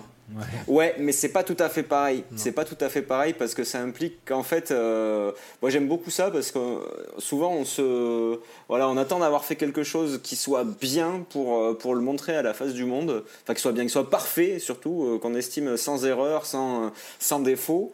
Et, et finalement de faire ça, c'est une erreur en soi parce que la perfection, ça n'existe pas. On peut toujours faire mieux, c'est un peu illusoire. Et, et en attendant d'avoir cette perfection, au final, on fait rien. Euh, et, donc, euh, en gros, ça veut dire si vous avez des projets, si vous avez des envies, bah faites. Ça ne sera pas parfait. De toute façon, même si vous attendez, ça ne sera pas parfait. Faites-le et ajustez au fur et à mesure, améliorez petit à petit. Euh, voyez ce qui se passe en passant. Et, et puis, et puis comme ça, c'est comme ça qu'on avance, à mon avis. Alors, ce, une des façons d'avancer. Ce plaidoyer, on le retrouve. Je vais faire un petit peu de pub pour la pour la famille. Ce plaidoyer pour pour l'action et pour le faire, euh, François, on le retrouve dans le dernier Niptech qui doit être, Régis, le Niptech numéro 685 euh, de notre boss, euh, de notre boss Benoît et de Mike qui est revenu dans le dernier épisode. Et Mike disait un peu la même chose que l'important c'est de faire et on réajuste après. Et moi, je pense que c'est quelque chose qu'il faut vraiment qu'on applique à notre pratique notamment. Donc, merci de parler de ça, François. Ouais, alors en plus, juste une petite euh, précision. Enfin, deux. La, première, c'est de dire euh, Oh mon dieu, les bras de Fabien. T'avais dit que tu dépassais pas certaines euh, limites, mais là, c'est pas possible, quoi. Bon, bref, tu voulais pas que ce soit disproportionné. Ils sont presque plus gros que ta tête maintenant. Bon, alors, du coup, j'ai oublié. Ah oui, il, faut, il faut quand même dire que François te dit Oui, fait, c'est mieux que, que parfait. Mais c'est quand même le mec le plus perfectionniste que je connais sur Terre, quand même. le mec qui fait diversion d'une vidéo pour en poster une. Enfin bon, bref. Et l'autre chose, c'est qu'effectivement, moi, down, je le, je le comprends comme euh, terminé. Terminé comme un verbe d'action. Euh, terminé est mieux qu'effectivement euh, parfait. parce que quand on dit fait, voilà, je, je, trouve des fois fait, ça peut aussi vouloir dire. Voilà, je l'ai fait un peu à l'arrache ou quoi. terminé, c'est j'ai mené le truc à bien, au bout. Euh, et c'est mieux que si c'était parfait. Enfin, moi je l'entends comme ça, mais je sais pas si c'est une bonne. Euh, non, c'est tout à fait ça. C'est même mieux que. Parce que done, c'est voilà, c'est voilà, c'est euh, accompli, on va dire. accompli. Peut-être ça aurait pu être mieux accompli, mais, mais ça l'est. Donc effectivement, c'est pas, pas non plus engager les gens à faire les choses à l'arrache. c'est pas dans, dans ce sens-là. La perfection, c'est quelque chose qui doit être. C'est un but qui doit être poursuivi. Essayer de s'améliorer mais, euh, mais à un moment donné, si, euh, enfin toi tu dois bien le connaître en musique parce que c'est le grand problème des musiciens qui vont en studio, tu enregistres un album, tu peux le faire euh, toute une vie en fait hein, sur un album, hein. tu pourras toujours le changer, l'améliorer, faire des trucs et tu peux ne jamais le sortir quoi. Et, et, pour les, ça fait sens pour les projets pédagogiques parce que c'est vrai que un moment donné, je pense que, bah, je pense que, que Régis, tu, tu me contrediras pas, on s'est un peu lancé sur des trucs sans avoir toutes les clés mais euh, en ajustant au fur et à mesure et en étant euh, raisonnable et réfléchi. Et euh, c'est valable un peu pour tout dans la vie, quoi. Ouais, ouais, c'est ça, c'est l'idée de lancez-vous, quoi. Ne pas être paralysé par l'idée de ce que je vais faire, ça va être parfaitement fait. Non, faut lance le truc et améliore-le au fur et à mesure s'il y a besoin.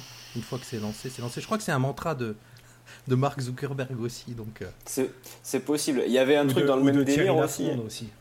aussi.